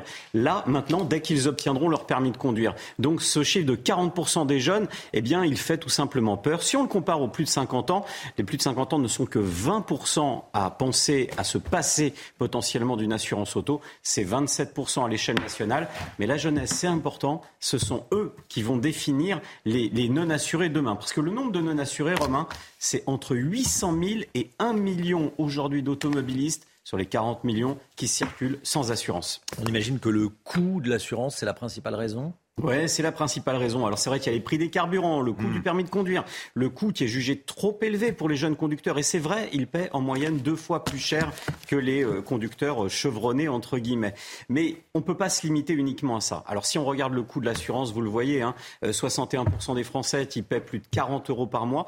11% qui paient plus de 100 euros. Dedans, il y a beaucoup de jeunes et de gens mal La conséquence directe de ça, eh bien, c'est qu'on a une augmentation notamment des refus d'obtempérer. Pourquoi? Eh bien, parce que la plupart du temps au volant, vous avez des gens qui n'ont plus d'assurance, plus de permis de conduire et qui cherchent à se soustraire au contrôle des forces de l'ordre. Et bon, c'est sans doute la, pire des choses à faire quand on possède une voiture. Hein. Il n'y a pas pire. Il n'y a pas pire. Le pire danger. Et c'est pas la petite sanction qu'on peut avoir, notamment entre 750 et 3750 euros d'amende. C'est peut-être pas suffisamment dissuasif parce que c'est le prix d'un an d'assurance, 750 euros. Non, il faut penser aux conséquences en cas d'accident. Si vous n'êtes pas assuré, les victimes sont indemnisées via un fonds de garantie. En revanche, vous, vous allez payer en tant que non assuré toute votre vie. Un blessé grave, ça coûte des millions et sachez que chaque euro, vous devrez le rembourser majoré de 10% aux assureurs. Donc attention, vous pouvez tout simplement euh, ben, renverser toute votre vie en plus de celle des victimes. Souscrivez à une assurance, c'est obligatoire, c'est fondamental.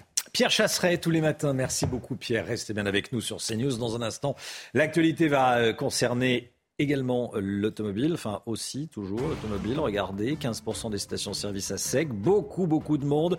Euh, dès qu'il y a euh, une station-service qui a de l'essence, les automobilistes foncent. On sera en direct d'une station-service dans un instant. Tout de suite le temps, Alexandra Blanc. Il va faire beau aujourd'hui, Alexandra Blanc. Hein oui, d'excellentes conditions avec au programme un temps sec et ensoleillé. Alors ce matin, on a tout de même un peu de brouillard, un temps assez brumeux et nuageux, notamment entre le sud-ouest et le nord-est, et en passant également euh, par la Bourgogne, avec le retour d'un temps assez nuageux également autour du golfe du Lion, avec quelques entrées maritimes. Dans l'après-midi, petit à petit, les brouillards se dissipent et donc on va retrouver du soleil, notamment euh, dans le sud-ouest, avec donc au programme un temps sec et ensoleillé entre Bordeaux et Toulouse, ou encore en remontant du côté de Courtemont-Varennes, près de Château-Thierry.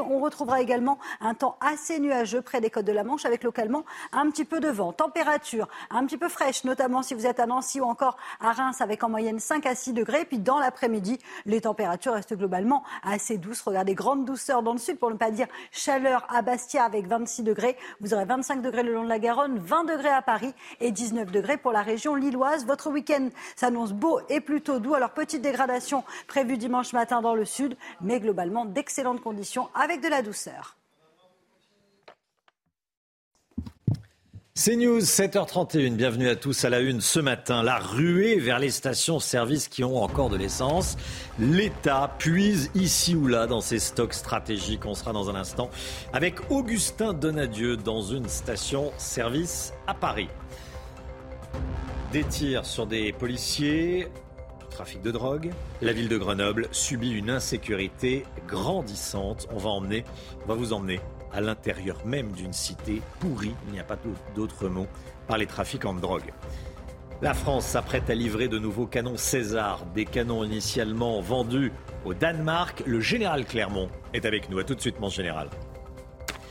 Des élèves qui veulent se faire photographier à l'école en tenue musulmane, ça se passe à la Seine-sur-Mer, dans le Var. Récit dans un instant. Et puis le budget de l'Elysée augmenté de 5 millions d'euros pour l'année prochaine. Les informations de Florian Tardif. A tout de suite Florian. La pénurie de carburant part tout de suite sur le terrain. Retrouver Augustin Donadieu avec Nicolas Vinclair dans une station-service à Paris. Il y a déjà du, du monde pour euh, tenter de faire le plein. Augustin, racontez-nous.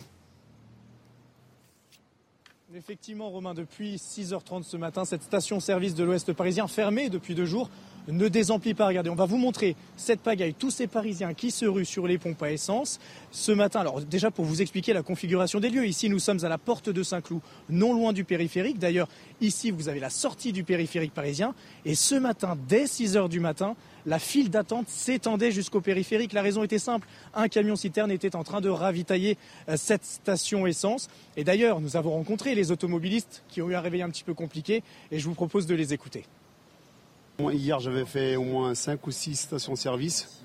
Euh, il y a une longue euh, attente, donc, euh, donc j'ai essayé d'une heure un peu plus tôt le matin.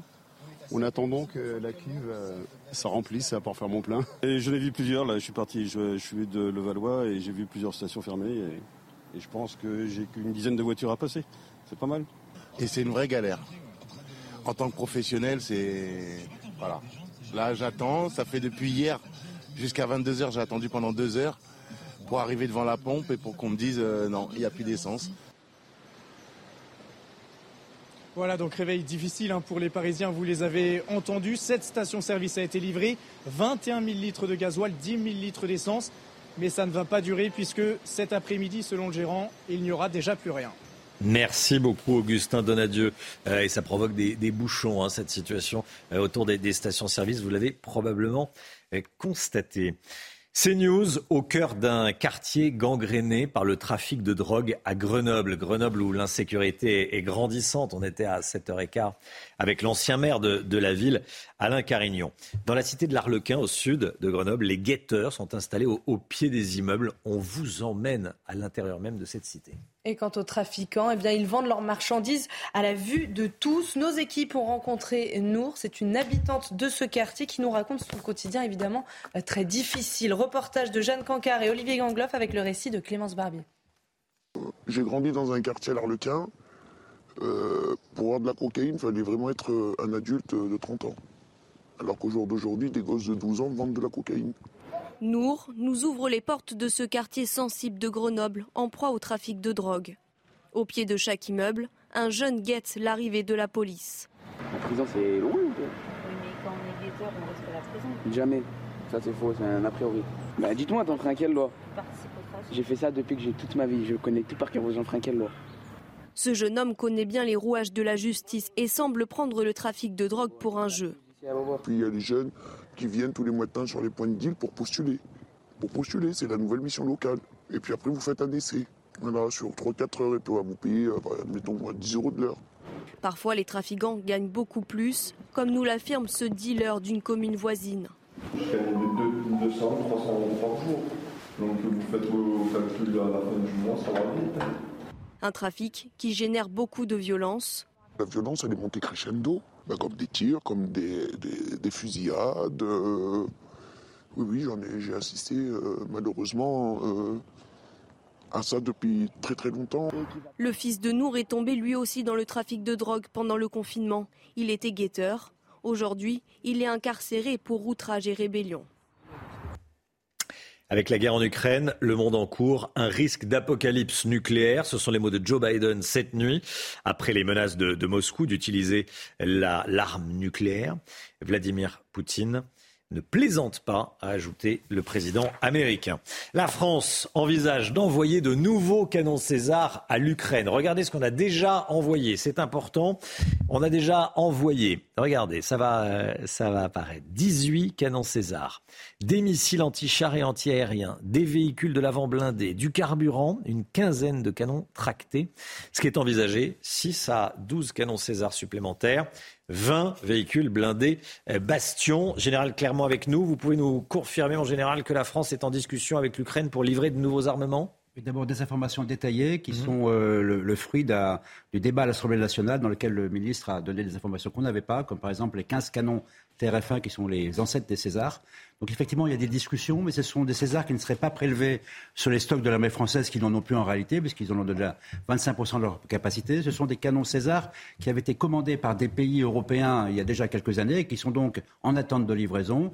Les deux pays qui ont commandé il y a le plus longtemps, donc ils seront livrés les premiers, c'est le Danemark et la République tchèque. Comme Nexter, le fabricant des canons, est un industriel 100% français, eh bien le président de la République, la France joue les bons offices entre Nexter, euh, les clients européens, pour euh, essayer de, un arrangement. En réalité, ce sont, c'est plutôt le Danemark ou la République tchèque ou les deux qui vont donner, qui vont donner les canons. Et, la France simplement euh, réarrange la livraison des canons en fonction des priorités des différents pays qui ont commandé. C'est un petit peu compliqué, mais résultat des courses, quand même, la France joue son rôle en matière de livraison d'armement. On, l'a vu, c'est conséquent. 20 bastions également. Les bastions, ce sont également des véhicules blindés légers de reconnaissance français, qui ne, fabriqués en France, qui ne sont pas en, service dans l'armée française, mais qui sont très vendus en Afrique et utilisés par les forces des Nations Unies. C'est également un effort supplémentaire de la France en matière de livraison d'armes. Général Clermont avec nous ce matin. Merci mon général. Des lycéens qui se présentent à la photo de classe en tenue islamique, ça s'est passé à la Seine-sur-Mer. Dans le Var, ils portaient des vêtements religieux musulmans. Ils ont accepté de l'enlever à la demande d'une enseignante. Ils expliquent que c'était, juste une plaisanterie. Bon. L'établissement a fait remonter l'incident auprès du rectorat, Chana. Hein. Et selon Frédéric Bocaletti, député Rassemblement national de la 7e circonscription du Var, les islamistes veulent imposer leurs vêtements religieux partout en France. Écoutez, il était sur le plateau de la matinale à 6h30. C'est sur tout le territoire où on voit qu'il y a euh, des coups de boutoir euh, des euh, islamistes qui veulent imposer, alors à l'école, mais aussi on le voit dans les cantines, dans les piscines. Alors des fois, ils sont, on va dire, couverts par certains élus, voire soutenus. Et il y a des fois aussi de l'omerta, on parle souvent de l'omerta, mais il y a aussi l'omerta politique. Mmh. Je vois dans, dans ma circonscription, le président du conseil régional n'est aucunement intervenu alors que, je le rappelle, les lycées sont gérés par le conseil régional. Madame le maire n'est pas intervenue. Ça gêne tout le monde, ils ne veulent pas évoquer le sujet. C'est pas euh, la fin de l'abondance pour tout le monde, comme on dit. Le budget du Palais de l'Élysée devrait augmenter l'année prochaine de 5 millions d'euros quasiment 115 millions au total. Florian Tardy, vous avez le détail. Oui, c'est un document budgétaire annexé au projet de loi finance qui n'est pas passé euh, inaperçu. Dans ce dernier, on peut lire que le budget de lycées devrait augmenter de 5,2 millions d'euros, soit une hausse d'environ 4,8%, une augmentation liée à l'inflation, à l'augmentation du point d'indice des fonctionnaires, mais pas que, puisque l'enveloppe consacrée au déplacement du président de la, de la République gonfle. On passe de 15 à 16 millions d'euros, une augmentation importante qui irrisse, qui hérisse l'opposition, la désinvolture du président concernant son train de vie discrédite euh, ses demandes d'efforts aux Français, la sobriété c'est pour les autres, l'abondance pour les mêmes. Voici ce que m'a expliqué euh, un parlementaire de l'opposition. Il est vrai que plus que cette augmentation, qui n'est pas faramineuse comparée aux autres dépenses colossales de l'État, c'est le message ici euh, qui est envoyé à l'heure où le gouvernement présentait hier son plan de sobriété. Message bien évidemment euh, qui est mauvais. Contacté à l'Elysée n'a pour l'heure Romain pas souhaité réagir. Florian Tardif, merci beaucoup Florian. Le budget augmenté de 5 millions d'euros pour le euh, pour l'Elysée. 7h40, 8h moins 20. Restez bien avec nous. dans un instant, on va parler impôts année 2022, année record pour les impôts, les taxes et les cotisations. Record depuis 30 ans. C'est ça. Allez, le détail avec Agnès Verdier-Molinier. Bonjour Agnès et à tout de suite. C'est News, il est 8h moins le quart. Bienvenue à tous. Bon courage si vous partez travailler tout de suite. Le point info, Chana Lousteau. L'homme qui a tenté de après un refus d'obtempérer à Grenoble a été mis en examen et écroué. Une mise en examen notamment pour tentative de meurtre sur personne dépositaire de l'autorité publique. Ce Marocain en situation irrégulière en France a été placé en détention hier soir. La garde à vue des trois policiers qui ont également ouvert le feu le soir des faits a été levée sans poursuite pour le moment. Est-ce qu'il y a trop d'assistanat en France? Eh bien, près de deux Français sur trois pensent que oui. C'est le résultat d'un sondage ELAB pour les échos radio classiques et l'Institut Montaigne. Autre chiffre, 44% des Français estiment que le niveau des aides est trop élevé. Une jeune Belge de 23 ans a été euthanasiée en Belgique. C'est une information de la RTBF publiée ces dernières heures. Chanty Décorté, c'est son nom, ressentait une souffrance psychique insupportable. La jeune femme n'était qu'à quelques mètres des terroristes le jour de l'attentat de l'aéroport de Bruxelles en 2016. Elle prenait des dizaines d'antidépresseurs par jour et avait fait plusieurs tentatives de suicide. Une histoire qui frappe alors qu'en France, il est question de faire évoluer la législation sur l'euthanasie. 2022, année record pour les impôts. C'est cette année, hein, l'année 2022. Agnès Verdier-Molinier avec nous. Bonjour Agnès. Bonjour Romain. Euh, la majorité vous reproche souvent de ne pas croire à la réalité des baisses d'impôts euh, depuis 2017. Avec la période de discussion budgétaire, en ce moment, euh, on, a de, on a de nouveaux chiffres qui sont assez sidérants. Hein. Bah oui, on ne peut être que, que sidéré, Romain, parce que on a le plus haut taux cette année de prélèvements obligatoires qu'on n'ait jamais connu depuis les années 90, hein, depuis 30 ans. On n'a jamais vu ça. C'est d'ailleurs les documents budgétaires eux-mêmes qui, le disent. Donc euh, voilà, le gouvernement n'arrête pas de nous dire qu'on baisse les impôts, on baisse les impôts, on baisse les impôts. Mais en réalité, 45,2% de prélèvements obligatoires par rapport à la richesse nationale. Et encore, c'est pas avec les crédits d'impôt ou avec des cotisations de l'État sur les retraites. Donc ça veut dire que en réalité, on est au top du top de la pression fiscale. Alors, mais pourtant, on a bien payé plus d'impôts sous François Hollande. Bah, c'est ce qu'on croit. Mais en fait, euh, même en 2017, hein, fin de quinquennat de François Hollande, on était à 45,1, donc on était en dessous. Et entre 2012 et 2016, on n'a jamais atteint les 40%. Donc euh, voilà, et là, il y a vraiment un sujet. On croit que ça baisse, mais en fait, ça monte. c'est effectivement ennuyeux, vu comme ça. Euh, qu'est-ce qui s'est passé cette année, en 2022, pour qu'on euh, crève le plafond des, impôts, taxes et, cotisations? Bah, clairement, hein, on a vu mois après mois que ça avait augmenté avec des cotisations qui sont rentrées avec l'inflation, avec la hausse des salaires, avec les primes supplémentaires. Euh, on voit aussi que la TVA a énormément bondi. en tout, c'est 86 milliards de plus par rapport à 2021, 34 pour l'État, 45 pour la Sécu et 7 pour les collectivités locales. Oui, dans ces 86 euh, milliards, beaucoup viennent de l'inflation sur les prix. Oui, 61 milliards sur 86. Euh, mais bon, clairement, hein, il y, a, de l'impôt sur les sociétés en plus, de la TVA en plus. La CSG, on ne connaît pas encore le chiffre.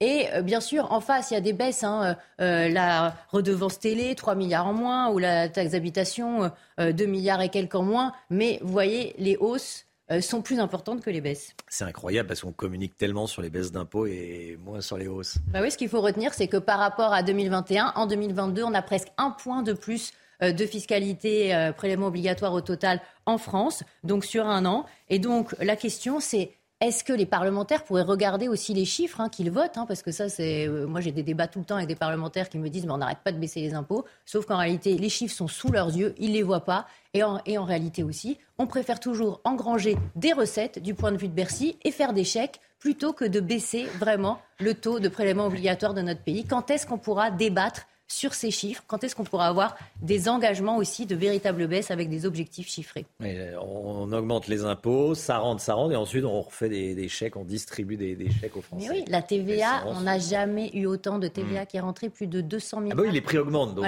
200 euh, milliards de TVA qui sont rentrés en 2022 dans les caisses publiques. Agnès Verdier-Molinier, l'économie décryptée, le bilan comptable de l'État décrypté par Agnès Verdier-Molinier. Ça fait mal. Hein Merci beaucoup Agnès. 7h48, restez bien avec nous sur CNews dans un instant. Et dans un instant, euh, Paul Sugy. Dans un instant, Paul Sugy sur la NUPES décrédibilisée. C'est ce que vous allez nous dire, Paul. Oui, c'est les sondages aussi qui le disent. Les sondages qui le disent. Restez bien avec nous sur CNews. À tout de suite.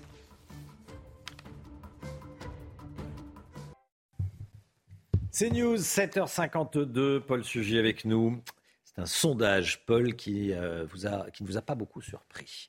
D'après une étude de Doxa pour le Figaro, deux Français sur trois estiment que les récentes affaires à gauche ont décrédibilisé la NUPES. Mais ce qui vous a intéressé surtout, c'est que selon ce même sondage, plus d'un sympathisant sur deux à gauche pense la même chose. C'est quoi? C'est le, début d'une fronde de la gauche contre ses chefs? Ah, pas encore, Romain, mais ça pourrait. Alors effectivement, dans ce sondage euh, qui est présenté dans le Figaro d'hier par euh, Pierre Le Pelletier, mon collègue, eh bien, on voit d'abord, d'une part, que les affaires ont effectivement nuit à la gauche, à la NUPS, euh, aux différentes factions qui composent cette euh, alliance parlementaire inédite.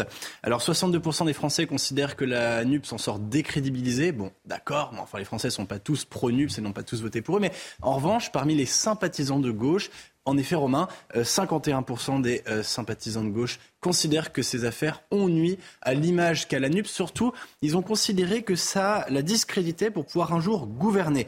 Alors ça, c'est un chiffre très net qui apparaît. 59% des Français considèrent que la NUPS n'est plus à la hauteur pour pouvoir un jour exercer le pouvoir.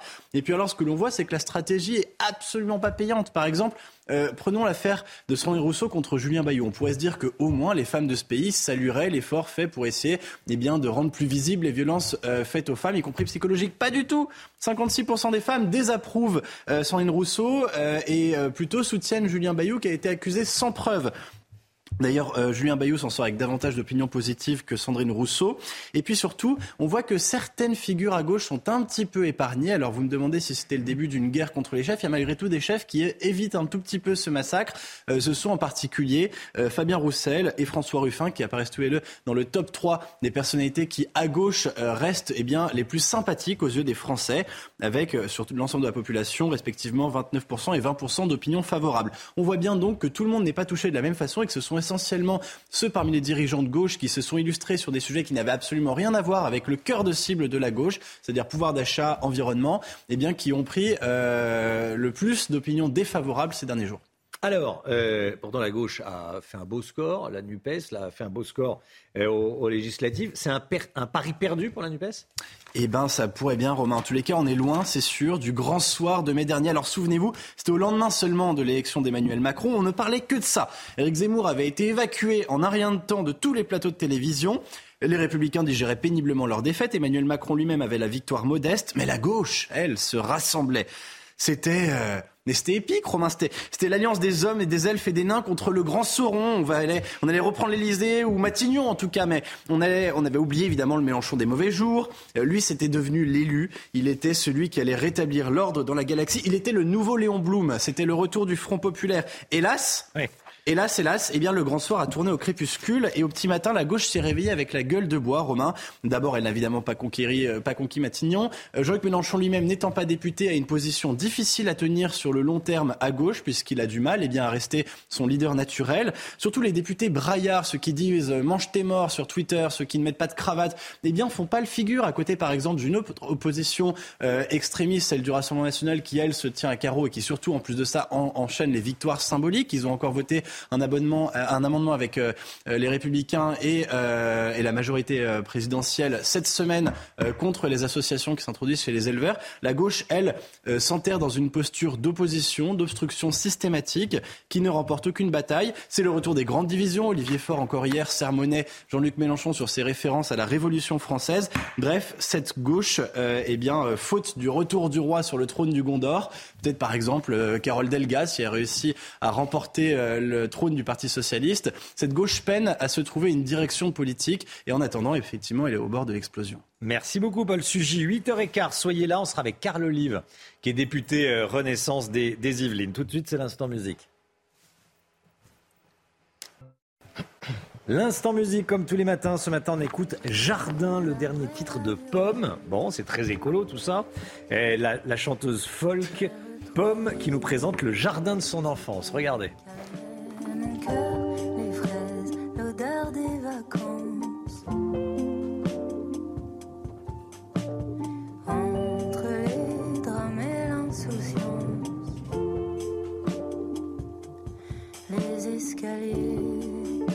qui supportait mes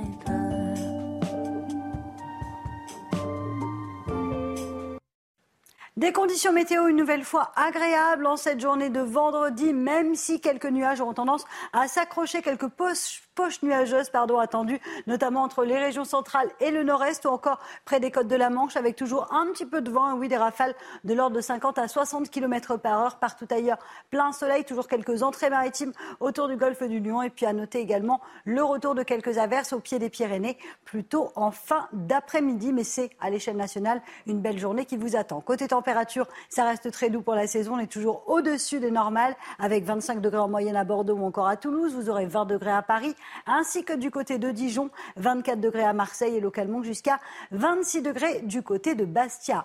Votre week-end, eh bien, il s'annonce plutôt calme, plutôt ensoleillé. Alors le matin, on aura un petit peu de brouillard, mais dans l'après-midi, regardez, sur les trois quarts du pays, un temps sec et ensoleillé, avec néanmoins un temps un petit peu plus nuageux, vous le voyez. Et oui, entre la côte d'Azur, les Alpes du Sud ou encore du côté de la Corse, euh, localement du vent également. Retour du Mistral en basse vallée du Rhône. Côté température, ce sera toujours très doux, 19 degrés en moyenne sur le nord, 22 degrés dans le sud. C'est un beau week-end qui vous attend avec du brouillard le matin et globalement du soleil l'après-midi. Excellent week-end à tous.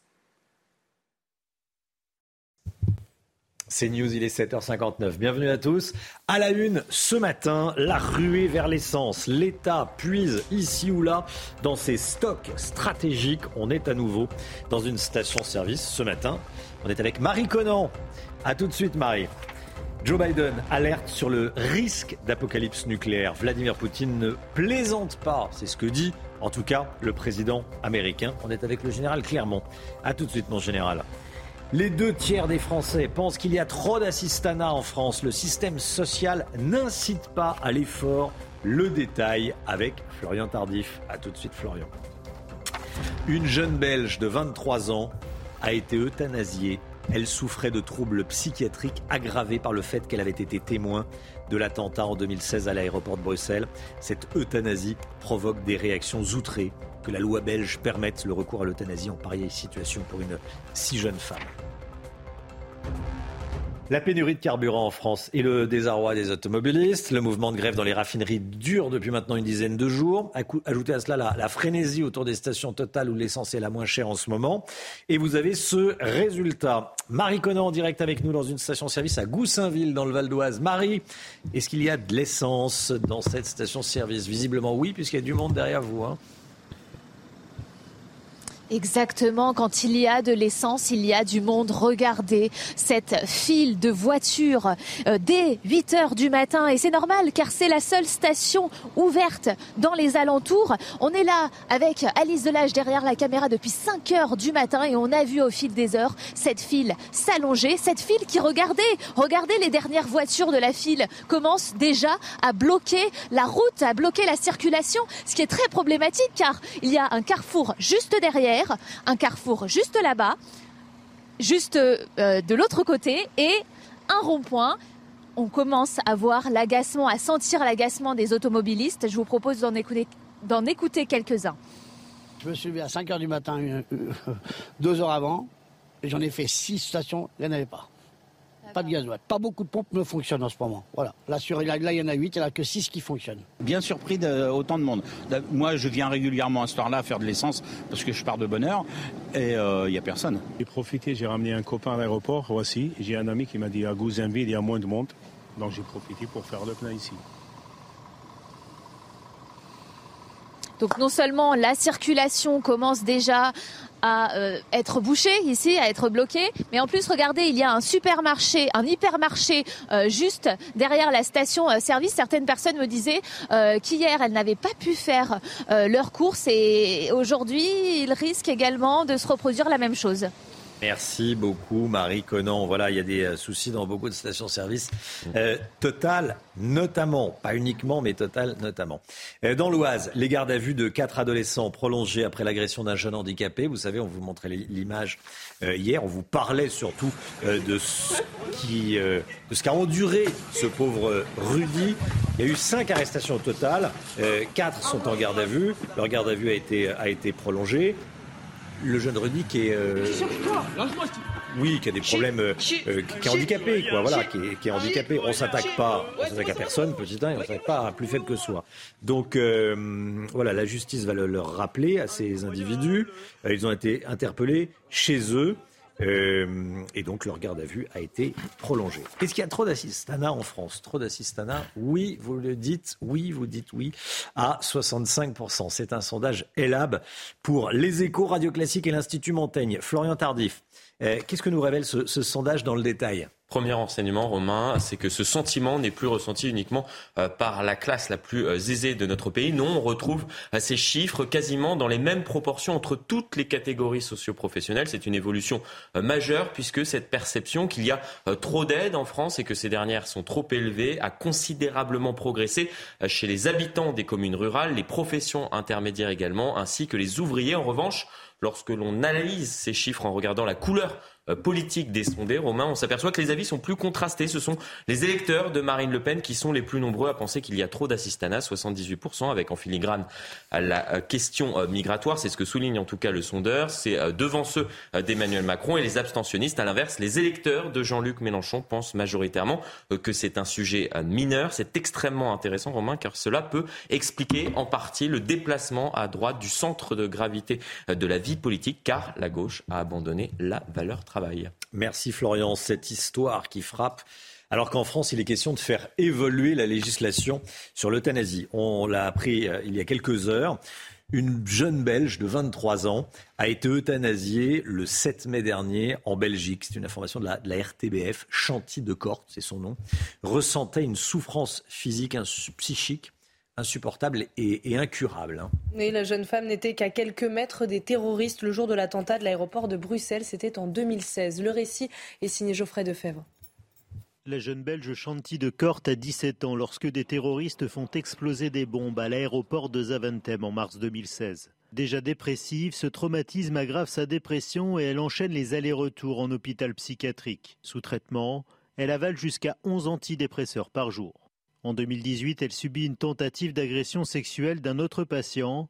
En 2020, Chanty de Corte fait une tentative de suicide. Après plusieurs demandes d'euthanasie refusées pour souffrance psychique inaltérable, deux psychiatres la valident. En mai dernier, la jeune femme a été euthanasiée à 23 ans. Tenant un journal de bord sur les réseaux sociaux, elle a laissé un dernier message. J'ai ri et j'ai pleuré jusqu'au tout dernier jour. J'ai aimé et j'ai eu le droit de ressentir ce qu'était le véritable amour. Je vais maintenant partir en paix. Sachez que vous me manquez déjà. Vingt ans après avoir autorisé l'euthanasie, la Belgique vient d'être condamnée par la Cour européenne des droits de l'homme pour des défaillances dans le contrôle a posteriori des euthanasies. Des soins avaient été proposés à, la jeune femme, mais elle avait fait savoir par euh, la voix de sa psychiatre qui la suivait qu'elle refusait euh, ces soins. Des réactions, euh, notamment celle du député socialiste de l'Essonne, Jérôme, Jérôme Gage. Tristesse, évidemment. L'attentat a donc tué à retardement, écrit Jérôme Gage. Et puis il écrit également trouble immense et même colère en découvrant que la loi belge permet le recours à l'euthanasie en pareille situation à proscrire ici en France demain. Avec la guerre en Ukraine, le monde encourt un risque d'apocalypse nucléaire. Ce sont les mots de Joe Biden prononcés cette nuit après les menaces de Moscou d'utiliser euh, l'arme nucléaire. Vladimir Poutine ne plaisante pas, ajoute le, président américain. Général Clermont, on est dans une situation aussi dangereuse euh, que, que cela. On risque l'apocalypse nucléaire? En tout cas, le parallèle avec la crise euh, des missiles de Cuba de 1962 est pertinent. Qu'est-ce que disait euh, Khrouchtchev en 1962 Il disait si les États-Unis veulent la guerre, alors nous nous retrouverons ensemble en enfer. C'est bien de cela dont il s'agit. On est au moment des menaces euh, nucléaires. La dissuasion, c'est des menaces. C'est affirmer sa volonté d'empêcher l'autre de s'en prendre à ses intérêts vitaux. La différence avec Cuba, c'est qu'aujourd'hui, il y a une guerre en Ukraine et c'est une confrontation indirecte entre la Russie et les États-Unis qui ne sont pas en guerre. Donc c'est un théâtre un peu particulier. Les intérêts vitaux des Américains ne sont pas en jeu en Ukraine, en tout cas pour l'instant. Est-ce que les intérêts vitaux des Russes sont en jeu euh, en Ukraine? La question se pose, en particulier concernant la Crimée. On reste dans une partie déclaratoire, le dialogue stratégique qui est violent, qui est désagréable, mais ça fait partie de la dissuasion. Le monde est devenu dangereux, très dangereux. Cette affaire peut mal tourner, mais pour l'instant, ce sont les forces conventionnelles qui ont la parole sur le terrain. Les combats se, se continuent dans le Donbass et dans le sud de l'Ukraine. L'hiver va arriver, les combats vont se geler, mais le spectre de la dissuasion, de la guerre nucléaire, de l'apocalypse, hein, planera sur l'ensemble de cette guerre tant que les négociations ne seront pas trouvées. Je rappelle que la crise de Cuba s'est terminée deux jours après la déclaration de Khrouchtchev par un accord officiel et un accord secret qu'on a découvert plus tard. Pour arrêter cette guerre, il va falloir un accord. Un accord au sommet des. au plus haut niveau, en clair, entre Biden et Poutine. Entre Biden, Poutine et certainement également les Ukrainiens qui aujourd'hui mmh. euh, ont une, part très active euh, dans la stratégie. On sait que le téléphone rouge, comme on disait euh, à l'époque, fonctionne encore. Les relations sont établies, continuent de... il y a une discussion au plus haut niveau sur ces enjeux nucléaires entre les Américains et, les Russes. Entre le Kremlin et la Maison Blanche, comme on peut l'imaginer. Merci beaucoup, mon général.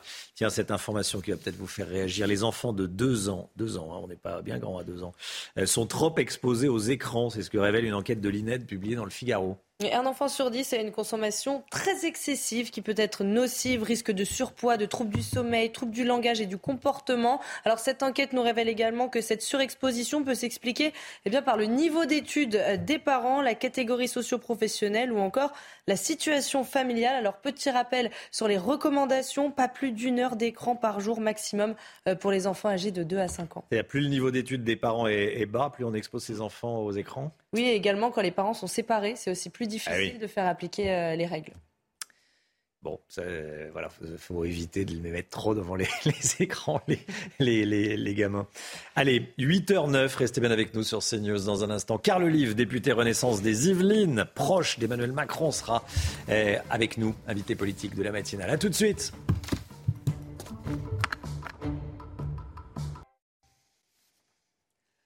Bienvenue à tous, merci d'être avec nous dans la matinale. Dans un instant, on sera avec Carl Olive, député Renaissance des, Yvelines. Mais tout d'abord, le point info avec vous, Chana Lousteau. L'homme qui a tenté de tuer des policiers après un refus d'obtempérer à Grenoble a été mis en examen et écroué. Une mise en examen notamment pour tentative de meurtre sur personne dépositaire de l'autorité publique. Ce Marocain en situation irrégulière en France a été placé en détention hier soir. La garde à vue des trois policiers qui ont également ouvert le feu le soir des faits a été levée sans poursuite pour le moment. Dans l'Oise, les gardes à vue de quatre adolescents ont été prolongés après l'agression d'un jeune handicapé. On vous montrait les images de Rudy hier dans la matinale. Les quatre suspects de 15 ans sont scolarisés dans le même établissement que la victime à Saint-Maximin près de Senlis. Un cinquième individu a été relâché après avoir été mis hors de cause une mission civile en Arménie le long de la frontière avec l'Azerbaïdjan. C'est ce qui est ressorti des discussions entre le Premier ministre arménien, le président de l'Azerbaïdjan, le président du Conseil européen et Emmanuel Macron. Ils se sont réunis tous les quatre hier soir à Prague. Objectif de cette mission, établir la confiance entre les deux pays et contribuer aux commissions frontalières. Elle débutera dans les prochains jours pour une durée maximale de deux mois. Merci Chana. Bonjour Carl Olive. Bonjour Romain Desarmes. Député Renaissance des, des, Yvelines, merci d'être avec nous ce matin dans la matinale. Euh, des files d'attente devant les, les stations-service, vous en avez probablement vu en, en, arrivant ce matin. Des Français qui attendent jusqu'à une heure pour faire, euh, pour faire le plein, voire même deux heures. Un plombier témoignait ce matin dans la matinale. Il a attendu deux heures euh, pour, pour faire le plein. Vous voyez ici des images en direct d'une station-service à Goussainville, en grande banlieue parisienne, dans le, dans le euh, Val d'Oise. Euh, Xavier Bertrand propose que on puise dans les réserves stratégiques du pays, comme ce qui a été fait dans les Hauts-de-France. C'est une bonne idée ou pas? C'est ce qui va euh, petit à petit être fait si besoin s'en fait sentir. Ce que je veux dire, c'est que depuis, euh, depuis 48 heures maintenant, il y a un certain nombre de camions de livraison qui, euh, qui acheminent. Qu'est-ce qui se passe? D'abord, moi, je veux avoir une pensée pour toutes celles et ceux qui, qui galèrent dans les stations essence pour, pour, faire, pour faire le plein. Aujourd'hui, il y a encore 6 ou 7 Français sur 10 qui utilisent leur véhicule On peut utiliser effectivement les transports en commun, encore faut-il qu'ils fonctionnent, c'est un autre sujet. Euh, moi, je veux avoir une pensée pour eux. Euh, Aujourd'hui, bah, ils sont, pardonnez-moi l'expression, ils sont emmerdés. Arrêtons d'emmerder les Français systématiquement. Moi, je peux comprendre. Peut-être pas d'hier cette mais, expression. Oui, mais je peux comprendre euh, l'appel, l'appel à la grève euh, de syndicalistes. Alors là, c'est la CGT, mais ça pourrait être d'autres, d'autres organisations syndicales. Je peux le comprendre. Mais à un moment donné, euh, c'est comme l'avant-veille des, des, des parents vacances dans les transports en commun. C'est comme le, le, jour même d'une finale de Ligue des Champions où il y a un préavis de grève du, du jour au lendemain. Et c'est encore l'État qui va, qui va tranquille. Il y a des grèves dans les raffineries totales. Oui, Vous blâmez des... qui? La CGT ou, non, je peux, ou la non, direction de je, Total Je peux comprendre et je dis aussi à Total, attention, faites gaffe. Parce que jusqu'à présent, ça a été de la suggestion, de l'incitation à, entre guillemets, partager les, ce qu'on appelle les super profits. Je pense qu'il faut se mettre autour de la table, mais vite faire en sorte qu'on trouve une, une solution. Ce que je veux dire aussi, parce que c'est important, j'entends beaucoup de choses et des raccourcis, il n'y a pas de pénurie. Il n'y a pas de pénurie d'essence en France. L'acheminement est en cours. Il faut rassurer les Français par rapport à cela. Parce que vous disiez une heure, Romain Desarbres, à juste titre, cette nuit, du côté de chez moi, entre 4 et 5 heures du matin, il y avait déjà la queue près des stations essence. Et, et rendons à César ce qui appartient à Total, qui a trois raffineries sur cinq qui sont en grève aujourd'hui, notamment près des stations essence Total. Ça va euh, se, se, réajuster tout au long Il n'y a pas de pénurie nationale, voilà. mais il y a des pénuries locales. Il y a des stations-service fermées. Donc bah, quand, et, quand elles ferment, c'est parce qu'il y a une pénurie. Non, mais évidemment. Euh, mais il n'y en a pas de nationale. Mais c'est important de, comme de, mmh. de rassurer rassurer les Français sur, sur le sujet. Je dis simplement, si on pouvait arrêter d'emmerder les Français, aujourd'hui, la société n'a pas besoin de ça. Euh, on est dans une société sur de la, pénu la pénurie euh, énergétique, sur la sobriété énergétique. On va certainement y, y, y on revenir. Parler, bien Mais c'est important d'envoyer ce, ce signal.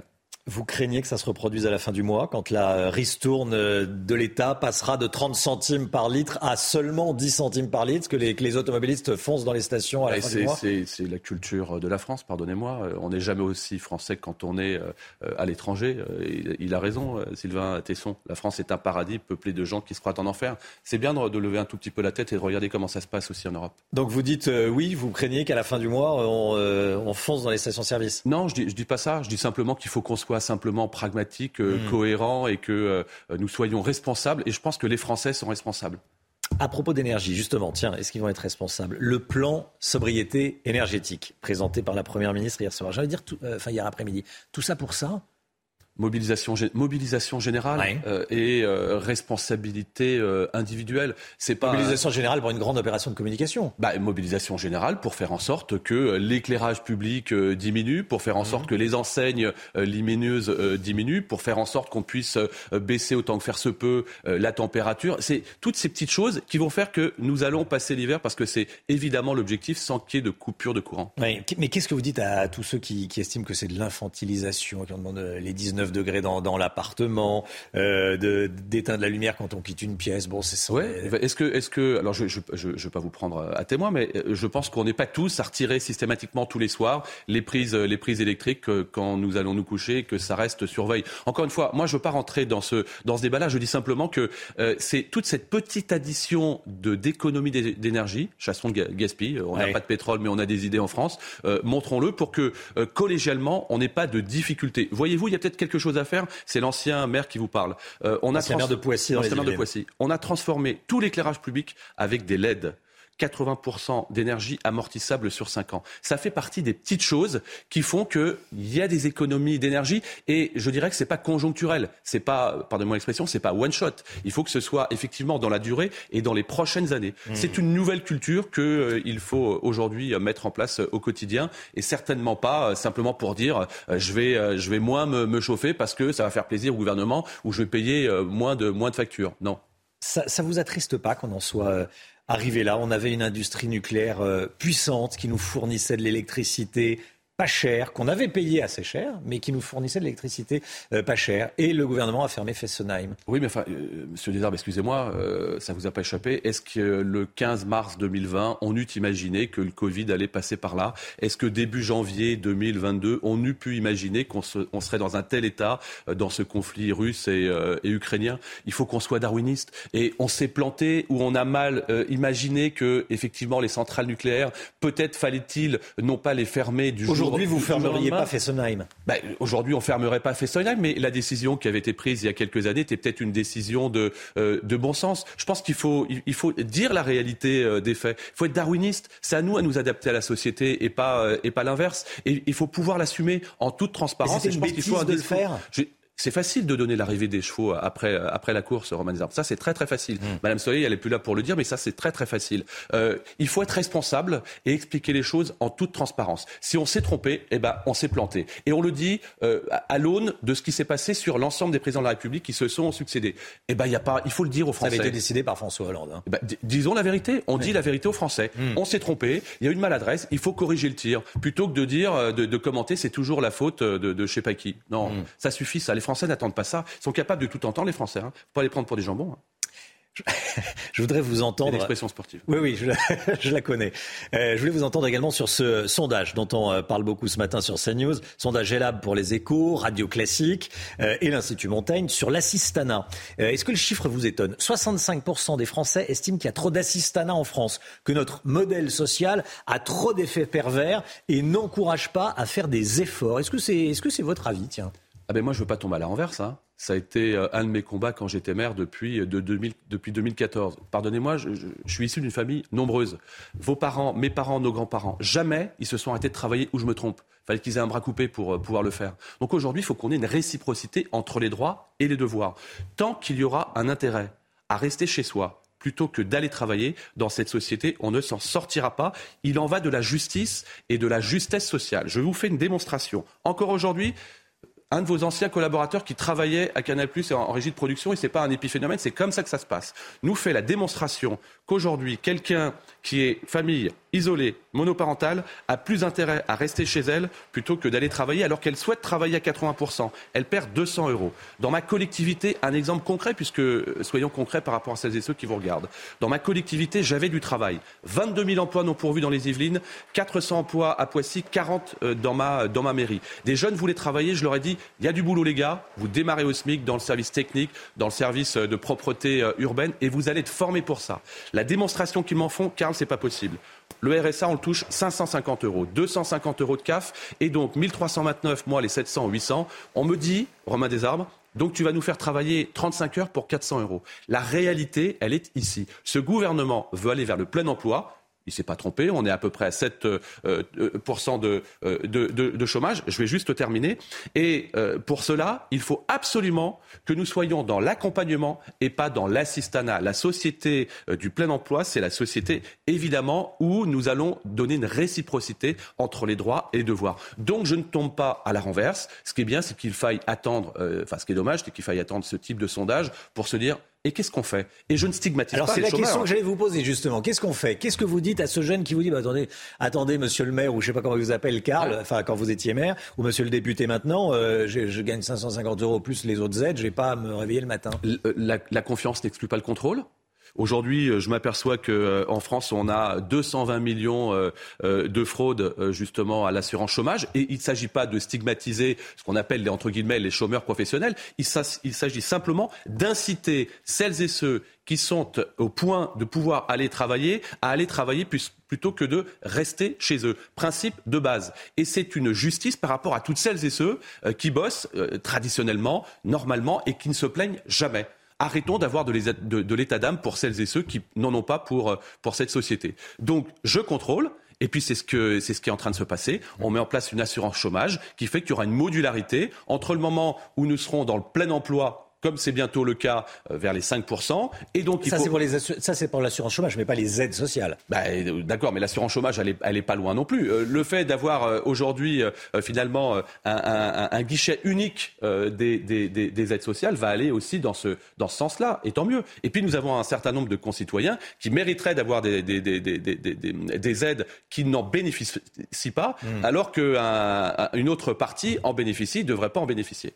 Pour ce qui est du pouvoir d'achat, il y a ce tweet, ce tweet de Jean-Luc Mélenchon que vous avez peut-être vu, qui organise une manifestation sur le pouvoir d'achat le 16 octobre prochain. On va le voir. Euh, voilà ce qu'écrit Jean-Luc Mélenchon. Le 5 et le 6 octobre 1789, il aime beaucoup cette période. Les femmes marchent sur Versailles contre la vie chère. Elles ramènent le roi, la reine et le dauphin de force à Paris sous contrôle populaire.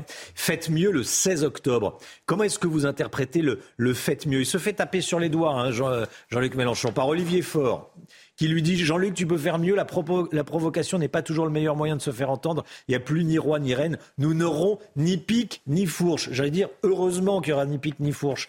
Euh, comment est-ce que vous interprétez le, tweet euh, du. euh, du leader de la France insoumise, qui n'est pas élu, hein, il est plus député. Hein. C'est un appel à la violence ou pas? Savez, Coluche disait, quand on n'a rien à dire, vaut mieux fermer sa gueule. Il a un point commun avec, Coluche, Monsieur Mélenchon, c'est il est toujours en train de la ramener. Il y a une seule différence, c'est que Coluche, il nous fait tout le temps rire. Et lui, il nous fait plus rire. Et il en est même dangereux. Il en, est même dangereux parce que pendant la campagne des législatives, il a enfumé un maximum de, Français qui ont cru à ce qu'il lui disait. Vous savez, quand vous dites euh, dix fois le même mensonge, certains vont le prendre pour une vérité. Vous allez voir, vous allez partir à 60 ans, vous allez avoir 2000 euh, euros du SMIC, bientôt vous allez travailler 30, euh, 30 heures par semaine. Votez pour moi et la vie sera plus belle. La réalité, elle n'est pas ici. Euh, la police tue, les journalistes sont des, euh, sont des abrutis, les chefs d'entreprise sont des parasites. Ça ne prend plus. Et on le voit bien dans d'autres sondages où euh, NUPES, parce que tout ça est une contamination virale, euh, et, et M. Faure commence à s'en rendre compte, euh, NUPES comme la France insoumise, ça ne prend plus. Et vous allez voir que petit à petit, ces gens-là vont être totalement décrédibilisés. Parce qu'il y a un principe dans ce pays. C'est le principe de la réalité. C'est pas celle et la flûte de pan du Pérou que veulent jouer euh, Jean-Luc Mélenchon et, et son orchestre. À propos de violence, euh, une question sur votre collègue député La France Insoumise, autre groupe, hein, vous êtes Renaissance bien sûr. Euh, le député Quatennens, qui a giflé sa femme, il peut rester député? Écoutez, d'abord, moi je ne suis pas pour le, le- le- le tribunal, ni médiatique, c'est pas le cas ici, mais Oui. ni médiatique, euh, ni populaire sur les réseaux sociaux. Il y a une enquête euh, qui, euh, qui est en cours euh, et, et- et la justice fera, ce- fera son œuvre. Ne comptez pas sur moi pour euh, euh, aller tirer sur l'ambulance. À propos, euh, je vais vous parler de ce dont on parle ce matin dans la matinale de CNews, euh, de tenues musulmanes. Euh, il y a de plus en plus de tentatives de porter ces tenues dans les collèges, dans les lycées, les ados et les, les pré-adultes, on va dire. Est-ce que c'est grave? Est-ce que vous l'avez constaté dans votre circonscription? Est-ce que des, de tels faits vous sont revenus? Alors moi, il n'y a pas de débordement. euh, en tout cas, qui m'est signifié euh, que ce Dans soit, les Yvelines? euh, Je dirais, alors pour le coup, dans ma circonscription, Romain des Arbres, 12e circonscription des Yvelines, 23, 23 communes. Poissy et Plaisir étant euh, les plus importantes avec euh, ce qu'on appelle des, quartiers en politique de la ville, hein, souvent des quartiers, des quartiers populaires. Euh, J'ai pas de remontée sur le sujet. En revanche, il faut qu'on soit très clair par rapport à ça. Euh, la tenue qui fait office de démonstration extérieure religieuse n'a pas sa place euh, dans, euh, dans ces services et il faut être impitoyable par rapport à ça. Il faut les interdire dès lors où c'est une démonstration euh, religieuse et parfois provocatrice. Euh, souvent, on joue avec ça. On n'est pas là pour euh, interpréter les lois, on est là pour les appliquer. Et dans ce pays, quand on appliquera la loi, eh bien, on aura moins de difficultés que toutes celles et ceux qui parfois mettent la tête dans le sable. Vous pensez que c'est c'est organisé ou pas? Parfois, sur des initiatives individuelles. Non, mais parfois, parfois ça peut l'être, mais euh, il ne faut pas non plus, encore une fois, stigmatiser. Il faut une juste mesure. Il y a des règles dans ce pays. Il y a des règles dans ce pays. Dès lors où il y a des tenues qui ne sont pas acceptées, et on le sait, elles n'ont pas à être acceptées. Et j'en appelle évidemment à une fermeté par rapport à cela. C'est pas, il ne s'agit pas de tolérer. Euh, euh, oui, peut-être que ça peut passer. Non, si ça ne doit pas passer, ça ne passe pas. Les, les profs sont assez soutenus les profs, les directeurs d'école. Mais c'est ce que je dis, pardonnez-moi, mais euh, certains sont soutenus, d'autres pas suffisamment. Et arrêtons de mettre la tête dans le sable. Hmm. Les Français veulent ça. Ils veulent de la transparence et de la rigidité sur les règles que, non pas nous leur imposons, c'est les règles du pays. C'est les règles du pays. Et il n'y a aucune difficulté. Et moi-même, dans ma collectivité, il n'y a aucune difficulté sur, euh, je dirais, toute cette pacification sur l'ensemble des quartiers. Mais encore une fois, parce qu'il y a une réciprocité entre les droits et les devoirs. Et comme dans le sport, tout le monde connaît les règles. Et quand vous êtes dans le jeu, vous êtes dans le jeu. Quand vous êtes en dehors du jeu, vous êtes hors jeu. Et quand il y a un hors jeu, c'est une sanction. Au football, on lève le bras, c'est un hors jeu. Carl Olive, merci beaucoup. Carl Olive, député Renaissance des Yvelines. Merci d'être venu ce matin sur le plateau de la, de la matinale. Bonne journée à vous. Merci Romain La matinale qui continue tout de suite. C'est News, 8h30. Merci à Carl Olive d'être venu ce matin sur le plateau de la, matinale. Euh, on va réécouter euh, ce qu'il ce qu'il disait sur tous les, tous les sujets d'actualité. Euh, à la une ce matin, bien sûr, la pénurie de, de carburant, le désarroi des automobilistes qui doivent attendre. Le mouvement de grève dans les raffineries dure depuis maintenant euh, une dizaine de jours. Chana Lousteau, on va partir sur le terrain là. Hein. Et oui, on va rejoindre Marie Conan et Alice Delage dans une station essence à Goussainville dans le Val d'Oise. Marie, dites-nous, est-ce qu'il y a de l'essence ce matin? Eh bien, Regardez, et bien sûr qu'il y a de l'essence car il y a du monde. C'est devenu une denrée rare. Regardez cette euh, file d'attente déjà à 8 heures du matin et c'est normal, c'est la seule station ouverte dans les alentours. Alors cette file qu'on a vue s'allonger euh, depuis 5 heures du matin avec Alice Delage, regardez les dernières voitures de la queue commencent déjà. Alors on, on, voit même pas la fin de la queue au final hein, car les voitures bloquent totalement euh, la route, la circulation et c'est très. Alors on va faire quelque chose de dangereux, on va traverser la route avec Alice Delage, voilà. Et c'est très dangereux car il y a un carrefour juste là, euh, un autre carrefour à ma droite et un rond-point à ma gauche. Et, donc on sent déjà l'agacement des automobilistes. Je vous avoue que j'ai essayé euh, d'en interviewer quelques-uns tout à l'heure. Ça a été très compliqué. On sent que tout le monde est sur les nerfs. Donc je vous propose euh, d'en écouter quelques-uns qu'on a rencontrés plus tôt ce matin. Je me suis levé à 5 heures du matin, deux heures avant, j'en ai fait six stations, il n'y en avait pas. Pas de gasoil. Pas beaucoup de pompes ne fonctionnent en ce moment. Voilà. Là, sur, là, il y en a 8, il n'y en a que 6 qui fonctionnent. Bien surpris d'autant de monde. Moi, je viens régulièrement à ce heure-là faire de l'essence parce que je pars de bonne heure et euh, il n'y a personne. J'ai profité, j'ai ramené un copain à l'aéroport, voici. J'ai un ami qui m'a dit à Gouzinville, il y a moins de monde. Donc j'ai profité pour faire le plein ici. Donc une circulation totalement euh, bloquée. On entend euh, des automobilistes klaxonner. C'est complètement euh, bouché. Et regardez, il y a deux, hypermarchés à côté de la station-service. Hier, certaines personnes me disaient qu'elles n'avaient pas pu faire leurs courses. Et ça risque d'être tout aussi compliqué aujourd'hui. Hein. Beaucoup, Marie Conan. Voilà, euh, voilà un exemple hein, euh, de, ce qui se passe actuellement dans de nombreuses euh, stations-service. Attention, il n'y a pas de pénurie au niveau national, mais il y a des pénuries locales, comme on le, on le voit ici ou là. Certaines stations sont soit prises d'assaut, soit à sec. C'est news, c'est news au cœur d'un quartier gangréné par le trafic de drogue à Grenoble. Dans la cité de l'Arlequin, au sud de la ville, les guetteurs sont installés au pied des immeubles. La drogue, qui est la pierre angulaire euh, des problèmes d'insécurité dans de nombreuses villes, et notamment à, Grenoble. Euh, vous allez voir des trafiquants, ils vendent leurs marchandises aux yeux de tous, hein, au vu et au sud de tout le monde. oui, nos équipes ont rencontré Nour, c'est une habitante du quartier qui nous raconte son quotidien évidemment euh, très difficile. Reportage de Jeanne Cancard et Olivier Gangloff avec le récit de Clémence Barbier. J'ai grandi dans un quartier à l'Arlequin euh, pour avoir de la cocaïne, il fallait vraiment être euh, un adulte de 30 ans. Alors qu'au jour d'aujourd'hui, des gosses de 12 ans vendent de la cocaïne. Nour nous ouvre les portes de ce quartier sensible de Grenoble, en proie au trafic de drogue. Au pied de chaque immeuble, un jeune guette l'arrivée de la police. La prison, c'est loin. Oui, mais quand on est guetteur, on reste à la prison. Jamais. Ça, c'est faux, c'est un a priori. Bah, dites-moi, t'en ferais quelle loi? J'ai fait ça depuis que j'ai toute ma vie. Je connais tout par cœur. Vous en ferez quelle loi? Ce jeune homme connaît bien les rouages de la justice et semble prendre le trafic de drogue pour un jeu. Puis il y a les jeunes qui viennent tous les matins sur les points de deal pour postuler. Pour postuler, c'est la nouvelle mission locale. Et puis après, vous faites un essai. Voilà, sur 3-4 heures, et puis on va vous payer, euh, admettons, 10 euros de l'heure. Parfois, les trafiquants gagnent beaucoup plus, comme nous l'affirme ce dealer d'une commune voisine. Je gagne 200, 300 euros par jour. Donc vous faites vos calculs à la fin du mois, ça va vite. Un trafic qui génère beaucoup de violence. La violence, elle est montée crescendo, ben, comme des tirs, comme des, des, fusillades. Euh, oui, oui, j'en ai, j'ai assisté euh, malheureusement euh, à ça depuis très très longtemps. Le fils de Nour est tombé lui aussi dans le trafic de drogue pendant le confinement. Il était guetteur. Aujourd'hui, il est incarcéré pour outrage et rébellion. Voilà, plongé au cœur des, trafics de, drogue. Je vous propose d'écouter Alain Carignon, l'ancien maire de Grenoble. Il était avec nous à 7h15. Écoutez. On a eu 11 épisodes de violence euh, ces deux derniers mois. Euh, Grenoble, c'est une sorte de nouveau Far West. C'est la loi du plus fort. Et la question qui, qui se pose maintenant n'est pas de savoir si un Grenoblois va prendre une balle perdue, mais quand un Grenoblois va prendre une, balle perdue. C'est ça la vraie situation des villes. Les Grenoblois sont la question qui se pose, c'est pas euh, si un Grenoblois va se prendre une balle perdue, une balle perdue, mais quand va se la prendre. C'est ce que nous a dit, euh, Alain Carignon. Il était aux alentours de, de 7h15 en direct avec nous ce matin.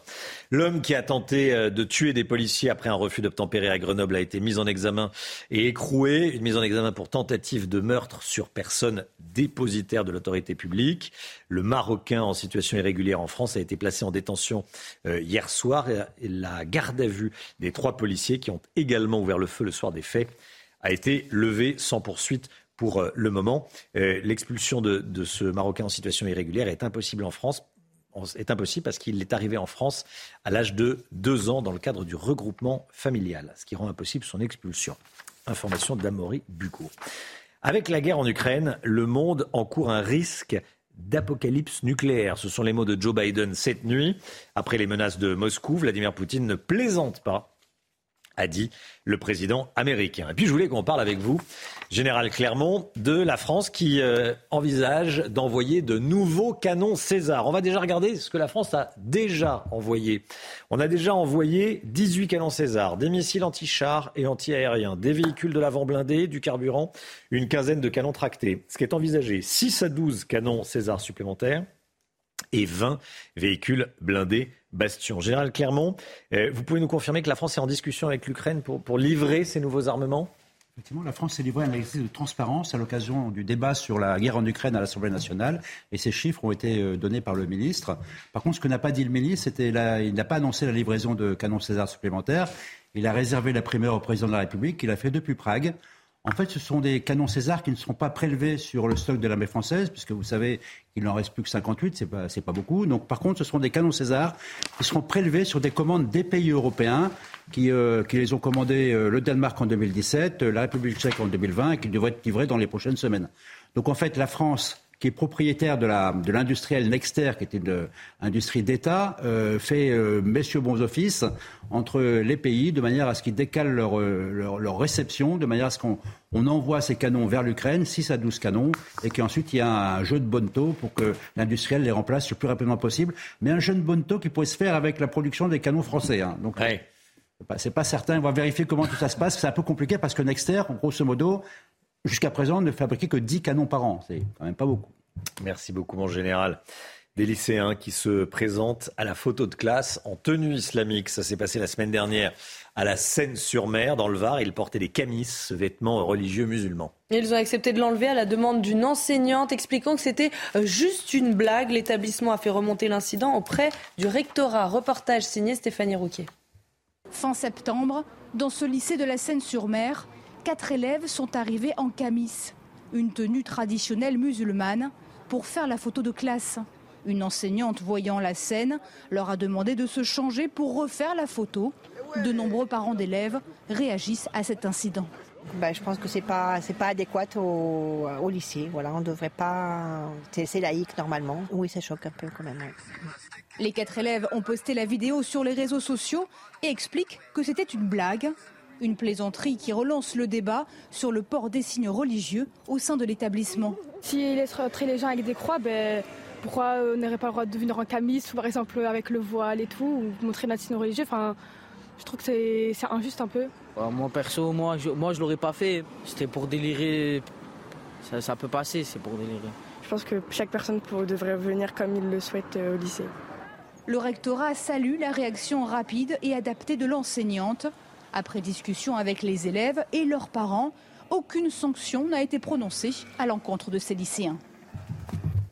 Le budget du Palais de l'Élysée devrait euh, augmenter l'année prochaine de plus de 5 millions d'euros, soit quasiment 115 millions d'euros au total. Florian Tardif, comme on dit, c'est pas la fin de l'abondance pour tout le monde. Oui, on verra dans un instant euh, la réaction d'un député de, l'opposition à cette nouvelle. C'est un document euh, budgétaire annexé au projet de loi finance qui n'est pas passé euh, inaperçu. Dans ce dernier, on peut lire que le budget de l'Elysée devrait augmenter de 5,2 millions d'euros précisément, soit une augmentation de 4,8%, augmentation liée à l'inflation, à l'augmentation du point d'indice des fonctionnaires, mais pas que, puisque l'enveloppe consacrée au déplacement du président de la République gonfle, le déplacement donc à la communication du président de la République également. On passe de 15 à 16 millions d'euros, augmentation importante qui hérisse l'opposition. La désinvolture du président de la République concernant son train de vie discrédite ses demandes d'efforts aux Français. Voici la réaction d'un député de l'opposition. La sobriété, c'est pour les autres, l'abondance pour les mêmes. Il est vrai que plus que cette augmentation euh, qui n'est pas faramineuse comparée aux autres dépenses colossales de l'État, c'est le message qui est envoyé ici euh, qui est mauvais. Message à l'heure où le gouvernement présentait hier, on le rappelle, euh, son plan de sobriété énergétique. Contacter l'Élysée n'a pour l'heure pas souhaité réagir. Pour l'instant, pas de réaction de l'Elysée. Pas de réaction. Merci. Malgré les relances. Malgré les relances. Peut-être qu'il y en aura aujourd'hui. Je pense. Merci, euh, merci Florian. Allez, 9h moins le quart, 8h43, le point info. Chana Lousteau. Qui a tenté de tuer des policiers après un refus d'obtempérer à Grenoble a été mis en examen et écroué. Une mise en examen notamment pour tentative de meurtre sur personne dépositaire de l'autorité publique. Ce Marocain en situation irrégulière en France a été placé en détention hier soir. La garde à vue des trois policiers qui ont également ouvert le feu le soir des faits a été levée sans poursuite pour le moment. Est-ce qu'il y a trop d'assistanat en France? Eh bien, près de deux Français sur trois pensent que oui. C'est le résultat d'un sondage ELAB pour les échos radio classiques et l'Institut Montaigne. Autre chiffre, 44% des Français estiment que le niveau des aides est trop élevé. Une jeune Belge de 23 ans a été euthanasiée en Belgique. C'est une information de la RTBF publiée ces dernières heures. Chanty de Corte, c'est son nom, ressentait une souffrance psychique insupportable et incurable. La jeune femme n'était qu'à quelques mètres des terroristes le jour de l'attentat de l'aéroport de Bruxelles en 2016. Depuis, elle prenait une dizaine d'antidépresseurs par jour et avait fait plusieurs tentatives de suicide. Une histoire qui frappe alors qu'en France, il est question de faire évoluer la législation sur l'euthanasie. Voilà, une psychothérapeute avait fait une offre de soins hein, qui, avait, été refusée, euh, qu'elle avait refusée. Euh, elle l'avait fait savoir par la voix de, de sa psychiatre. 8h44, c'est l'heure de la santé. La chronique santé, c'est bonjour docteur Millot, c'est tout de suite. Docteur Millot, Brigitte, se terminent aujourd'hui les journées françaises de l'épilepsie. C'est l'occasion pour vous de nous rappeler ce qu'est cette maladie, l'épilepsie. Oui, qui reste un petit peu avec une connotation un peu effrayante quand même. Hein. Mmh. Elle est assez stigmatisée. Hein. Euh, l'épilepsie, c'est en fait la deuxième maladie la plus fréquente, neurologique, la plus fréquente après la migraine. Euh, quand on parle d'épilepsie, euh, c'est quand même 650 000 personnes et surtout la moitié sont des enfants de moins de 10 ans. Et c'est vrai qu'on n'y pense pas parce que les formes sont un peu différentes chez les enfants. Je vais y revenir.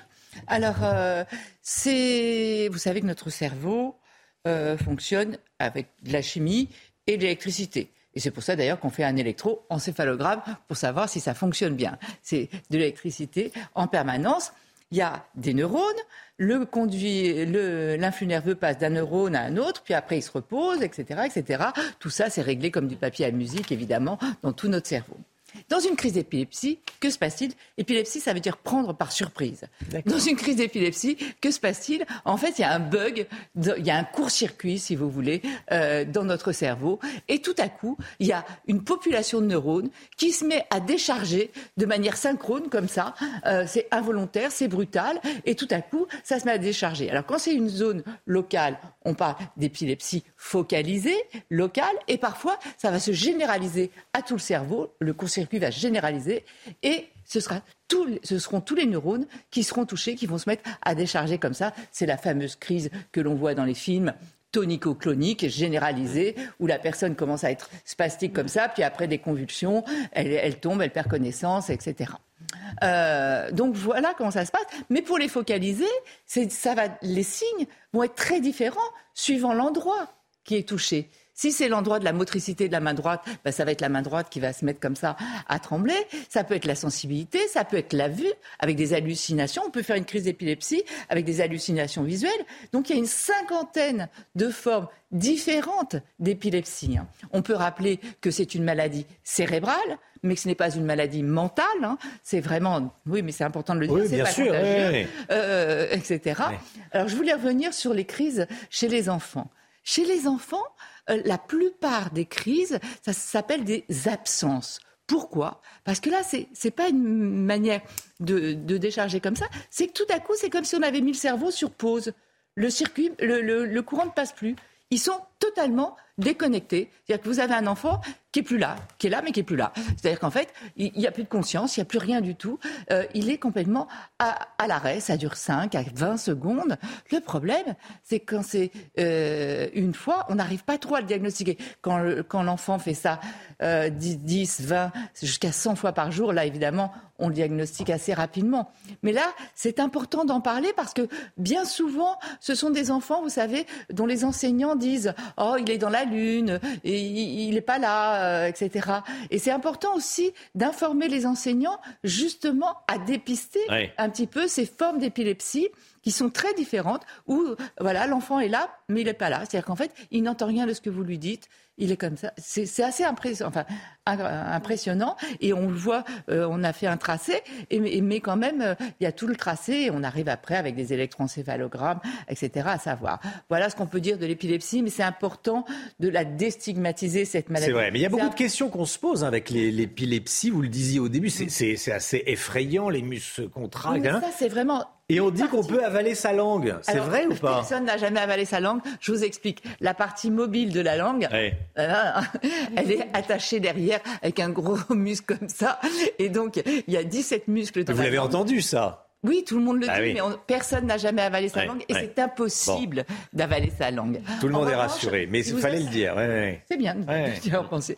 Euh, en revanche, si vous assistez à une crise généralisée, n'essayez jamais de contenir la personne. De toute façon, vous n'y arriverez pas. Il ne faut pas essayer de le calmer. Il faut laisser faire. Et après, il y aura une reprise de conscience, euh, parce que la personne perd conscience. La différence entre les différents malaises, c'est aussi. Ça dure combien de temps? C'est assez court, hein, une crise d'épilepsie. Au bout de 3-4 minutes, ça, cède. Oui, c'est. 3-4 longues minutes, oui. ce que je veux dire, c'est par rapport. Si ça dure plus de 3-4 minutes, là, il faut appeler tout de suite le 15.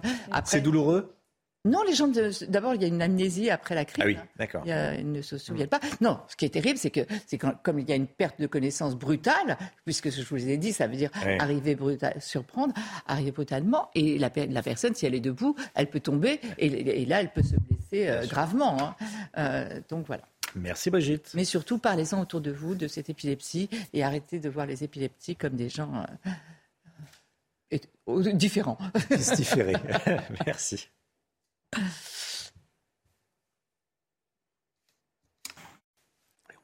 9h10, merci d'avoir démarré votre journée avec nous. On se retrouve lundi pour une nouvelle matinale 5h55. Demain, c'est la matinale week-end, bien sûr. À 10h. Mais oui, Brigitte, je n'ai pas oublié le petit message du vendredi. Demain, on parle de la digestion. Bonjour, docteur Millot. Tous les samedis à 10h, vous parlez d'un sujet, oui, euh, qui nous concerne tous, sans exception, la digestion. Bah voilà. Oui. C'est important, ça. Hein. Et avec des petits conseils pour mieux digérer. Vous savez combien de temps ça dure la digestion? Plusieurs heures, non? Deux, trois heures. Deux, trois heures? Non. Allez, une information. La réponse demain à 10 heures. On dirait plusieurs heures. Allez, dans un instant, c'est l'heure des pros avec Pascal Pro et tous ses invités. Belle journée à vous sur CNews. Tout de suite, Pascal Pro dans l'heure des pros.